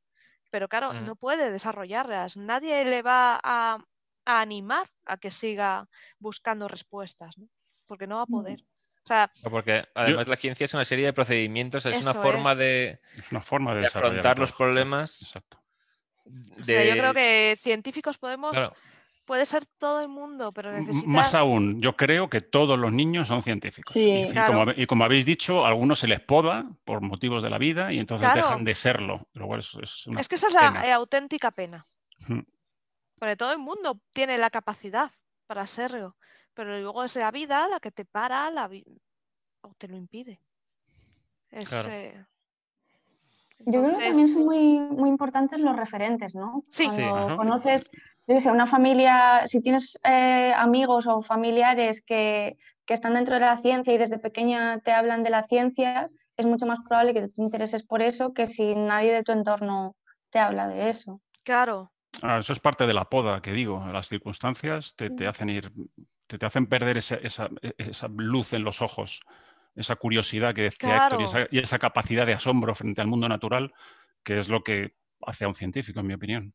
También hay Mm. cosas como cuando estuvo en Estados Unidos la primera mujer astronauta, o sea, había gente que que iba, no, incluso después, o sea, había algún astronauta que iba a alguna clase de colegio y tal, a dar una charla y tal, y le contaban que a veces cuando preguntaban qué quería ser de mayor la persona, o sea, los niños, muchos decían astronauta, tal, pero que las niñas no decían eso. Claro. claro. Y había Mm. Creo que un astronauta contó que pregunta, ¿y por qué ninguna niña dice astronauta? Y una dijo, "Ah, es que yo pensaba que eso era cosa de chicos solamente. Ojo, qué Por pena. eso las, Claro, eh, entonces hay cosas que dices, puede que él quisieran, pero como no ven ningún referente, Claro, pues asumen que es que no se podrá. Claro, y los profesores también hacen mucho de eso, porque los profesores son los grandes referentes de los niños, en realidad, los niños y niñas. Hmm. Si tienes un buen profesor y que también te está inculcando las ciencias, tanto en chicos como en chicas, también a las chicas les va a hacer dedicarse a un ámbito de la ciencia, sobre todo más tipo ingeniería, que hay muy pocas chicas, eh, arquitectura, etcétera, etcétera. Física. Sí. Física. De hecho, ahora, está la campaña que se llama No More Matildas, que, de- Sí. que empezaron hace poco, ¿no? Que si Einstein hubiera sido una chica, que si lo conoces, la conoceríamos. Claro. Sí. Muy- muy deliciosa la campaña. Sí, me parece muy interesante. Muy bonita. Y Voy a hacer eso- spam también. a- a- estoy haciendo un hilo en Twitter. Ah, estoy cómo mola, Vale. cómo mola. Ahí no he visto Estoy el de hoy. estoy subiendo todos los días un dibujo Sí. de una científica para, para que la gente vaya conociendo Yo lo estoy siguiendo. Sí, yo lo estoy siguiendo en Instagram. Sí. Sí, yo lo miré el otro día. Es delicioso, la verdad, en Twitter, Instagram y Facebook. Pues di, di- di el hashtag para que te encuentren. ¿Cómo es? Una científica. ¿cómo es? Una eh, conoce una científica cada día. Sí, es un poquito largo. Conoce una científica. cada día. Sí. Oye, ¿se puede responder si sabemos quién es? Porque Claro. sí, el sí. otro día respondí y dije, ay, no sé si he hecho spam o qué, o aquí, o- Sí, la idea es que. Pues spoiler. claro. Sí, sí. A mí es que me parece súper bonita. Entonces, eh, hay Y qué bien dibujas, Ana, cómo molan los, Sí. dibu- los Mira, dibujacos, ¿eh? yo no sé dibujar, pero descubrí que en Illustrator con formas geométricas las juntas y parece que sabes. Pues Pero eso es dibujar. jolín. Es que eso es Bueno, dibujar. claro, eso es dibujar de hoy en día, claro que sí. Eso es Eso es- dibujar, ¿no? Y de siempre. O sea, el dibujo, un dibujo complejo, tú te basas en hacer formas geométricas al inicio. Pues Así que sí, tampoco es eso sí. que- no sé, me, me gusta, me entretiene mucho. Sí. Y- y- y piensas que se hacer lo digan un- a Picasso. U- Una al día piensas hacer, Ana, hasta el 11 de febrero. Pues, jolín, Sí. es, es un trabajazo, ¿eh? No sé si Sí, tienes porque- mucho trabajo adelantado ya, pero Es que soy Yo- compositora y no me apetece estudiar. o sea, la- la- las dibujas de memoria, ¿no? ¡Ay, qué bueno! Es súper chulo. Bueno, que el, que el Día Internacional de la, de la Mu- Mujer y la Niña en la Ciencia, el 11 de febrero, es Sí. muy necesario, ¿vale? Que yo Mm. recibo, bueno, yo porque soy, en fin, soy un gran, em, eh, promulgo la necesidad de, la, de, de- de despertar las vocaciones científicas de las niñas y, y a veces recibo ataques, ¿no? De que si podemita, de si no sé qué. Bueno, pues, pues eso solo me hace crecer en, en- en mi convencimiento absoluto de que es necesario. Sí, sí, sí. Claro, porque la ciencia eh, no tiene género. O sea, eh, cualquiera eh, debe poder, ni, ni no debería tener clase, ¿no? Claro. Pe- Pero hasta ahora la ha tenido. acceder. Sí, sí. O sea, la diferencia de oportunidades es brutal. Y una Es vez, bestial, bestial. y una vez está la persona dentro, también desde dentro hay discriminación. O sea, es que. Hmm. ya no solo el acceso a esto, es que una vez luego cuesta como el triple conseguir lo mismo.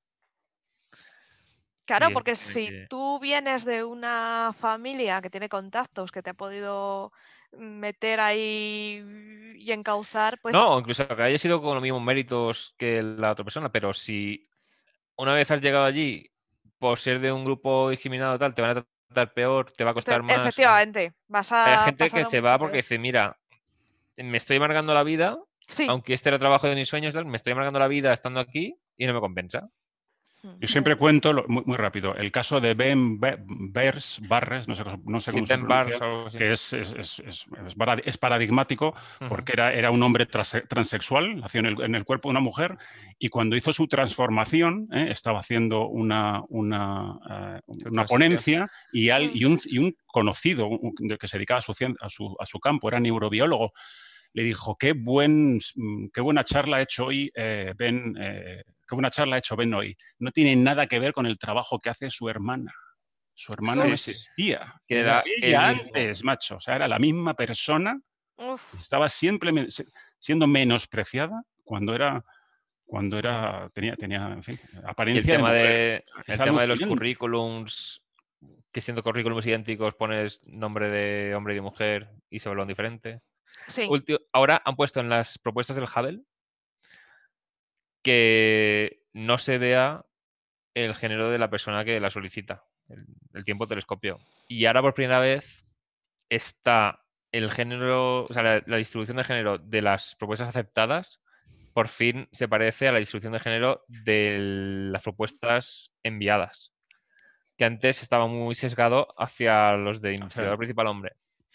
Del IAC contó gente que, o sea, hay investigadoras senior bastante potentes que ponen a un investigador hombre de primer sí, sí. autor de la propuesta para tener más posibilidades de éxito de que... Pero eso es dramático. ¿En qué mundo 100% de vivimos? O sea, Y siglo fijaos, XXI. siglo XXI, es lo que Sí, sí, sí, sí.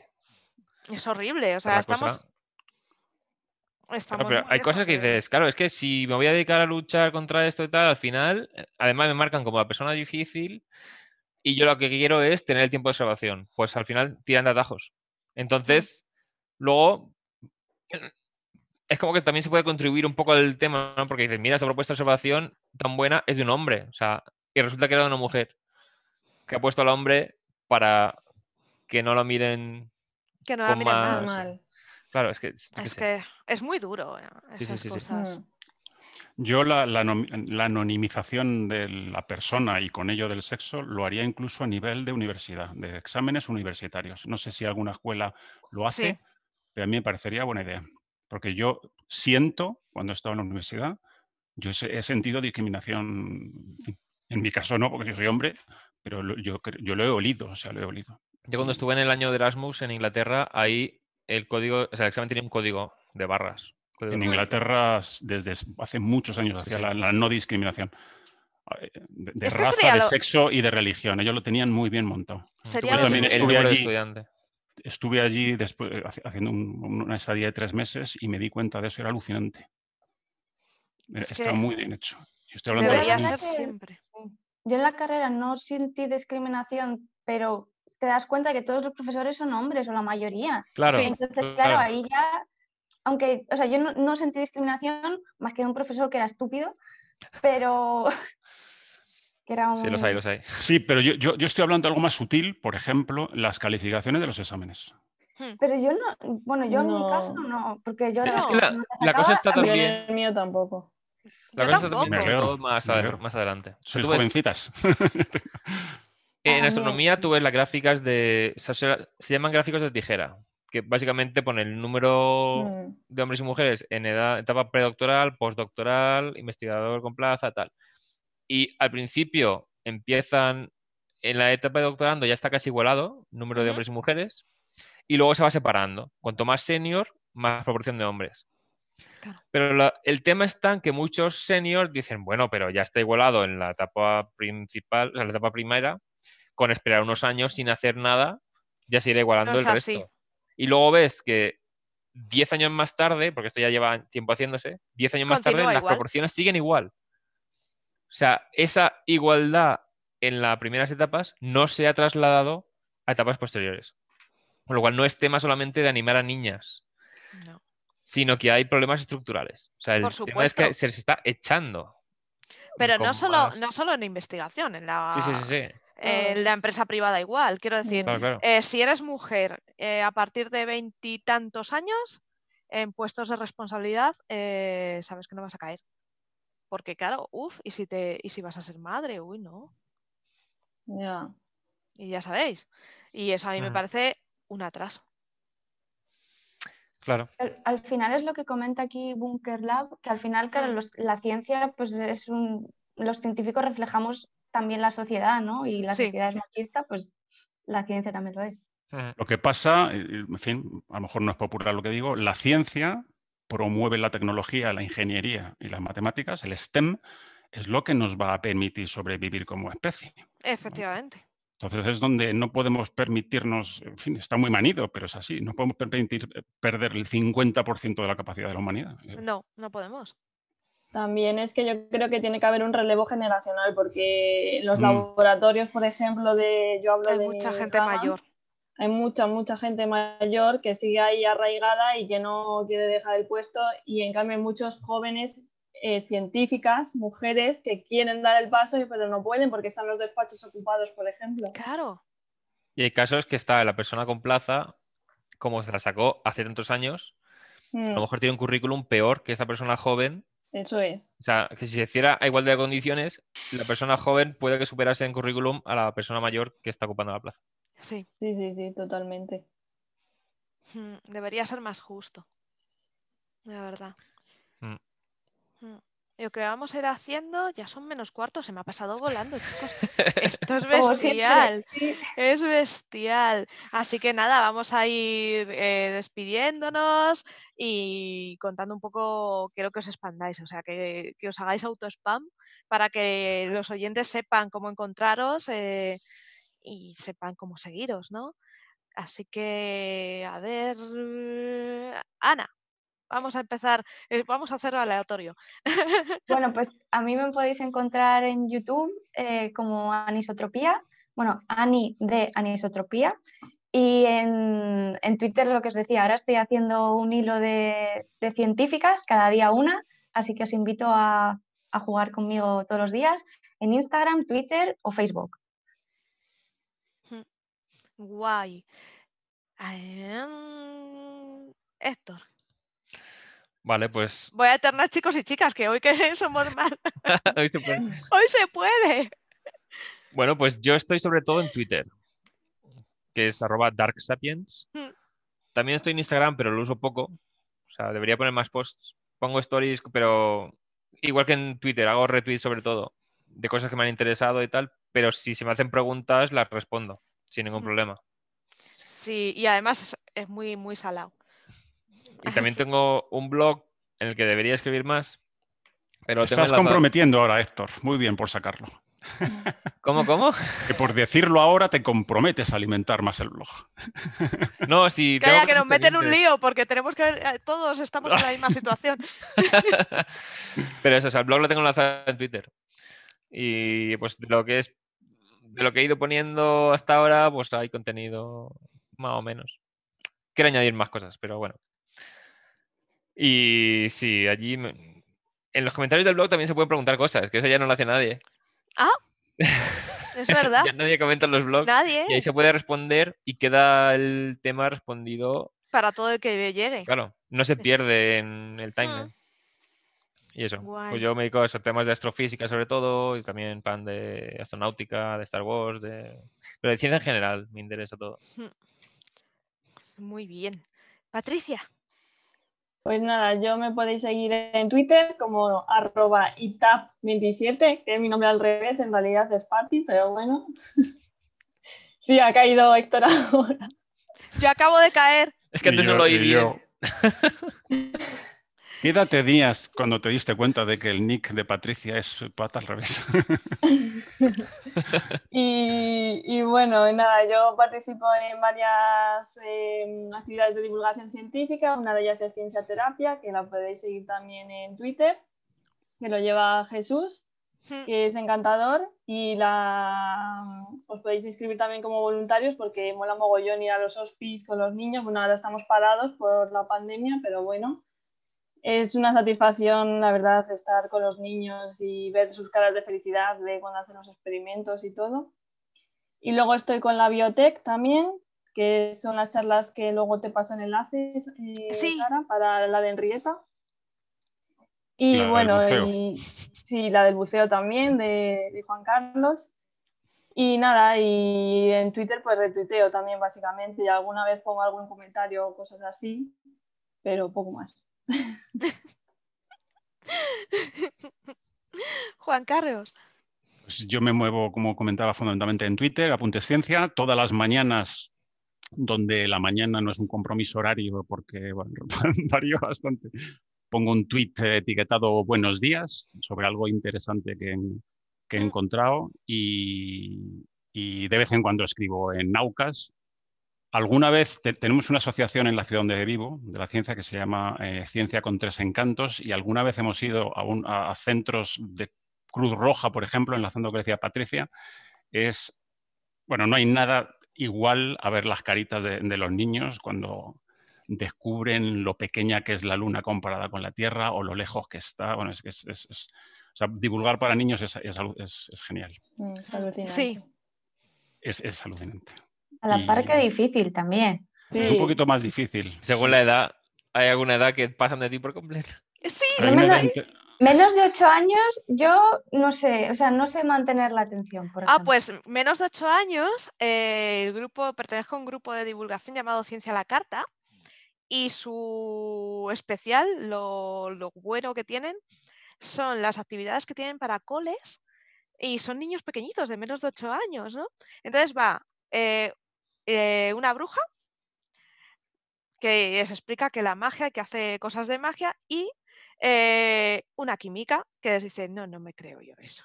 Y les demuestra que no es magia, sino que es química y les habla de método científico y tal. Qué guay. Y todo Qué con... bueno. Sí, sí, sí, y la bruja Vanadia.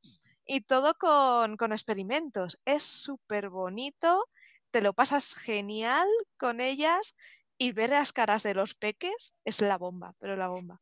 Claro, pero ya necesitas como todo el performance, ¿no? Como Sí, que Claro. es, sí, sí, sí, sí, sí. es otro rollo ya, eh, pero por eso digo que a mí me, me- Bueno, me sí, mucho más difícil, porque es Sí. eh, otro concepto, ya es, es Mm. tienes que a, a la vez entretener y mantener la atención. Eso es, eh, te tienes que montar tú un tinglado muy, muy complicado, Me estoy acordando de una charla que di con mi asociación de astronomía cuando estaba, creo que justo había empezado la carrera o algo así. Y era una sobre el sistema solar o algo así. Y un niño hizo una pregunta y empecé mi respuesta diciendo, ah, es buena pregunta. Pero a la hora de responder, el niño se quedó con que había hecho una buena pregunta. Ya, Ah, "He y- hecho una Y buena pregunta". ya Y estaba le perdiste "¡Ah!". ahí, le perdiste. Pues lo expliqué para el resto, pero el niño ya se había quedado contento con que había hecho una buena pregunta. La respuesta ya le da igual. Nu- Nuria Campillo, que ha participado varias veces en Encerrate por la Sí. Ciencia, es la creadora, junto a otros cuantos, de, de esta asociación que tenemos en la ciudad donde vivo. ¿vale? Y para el 11 de febrero ha ideado un cuentito que vamos a contar a los más pequeños, que se llama La científica y la bestia, basado en La Bella y la Bestia, pero la Bella no se Mm. cree que la bestia sea una, sea un encantamiento y nada. Entonces la, la- la bella se pone a investigar y descubre que es que la bestia tiene una enfermedad rara y entonces desarrolla el... eh, el-. Qué vamos, me la ha contado y fue delicioso, súper chulo. Así es como se puede acceder a los niños, es difícil. Mm. Sí, claro. sí. Mm. Y entonces desarrolla el medicamento, en fin. Ay, yo quiero ver ese cuento. Yo pues a ver también. si, a ver si lo gra- grabar con niños siempre es difícil, Sí, no. pero lo, lo- lo moveremos. Sí, Y también ha hecho otro sobre Rosalind Franklin, que se llama El misterio de la foto, en, en plan detectivesco, ¿eh? De, que, de que le roba la foto y bueno, en fin, basado en la, en el famoso, la famosa foto 51 de Rosalind Franklin. Guau. De hecho, voy a spamear un poco también porque, porque yo hice un escape room de Rosalind Franklin y el cuaderno Ah. perdido de Rosalind Franklin en la noche de los investigadores, que bueno, lo tengo apartado ahí con mis amigos para ver cuándo lo volvemos a retomar, pero que lo tenemos ahí por si alguien quiere o algún colegio Sí. quiere hacerlo, pues que lo estamos disponibles para, para hacerlo. Qué guay. Está muy Guau. chulo. Mola, mola. Manda, Patri. Sí. bueno, voy a despedirme si me dejáis. Bueno, yo soy, soy Sara Robisco, Sara RC83 y, y ya está, podéis encontrarme en Twitter y... ¿Y ya? poco ¿Ya? más y ya. Bueno, y en mi blog, eh, Viajando con Ciencia y algún jueves que otro en Coffee Break. Mm, Claro. Pues eh, también eh, vamos a despedirnos de nuestro patrocinador, el grupo GMV, que es un grupo tecnológico maravilloso, sin el cual no estaríamos pudiendo otra vez volver a, estar aquí. Un besazo, sobre todo, muchas gracias por estar ahí eh, y por, por escucharnos en el podcast para los que nos estáis escuchando. Y gracias. Así que un saludo. Chao. Luego, gracias chicos y chicas.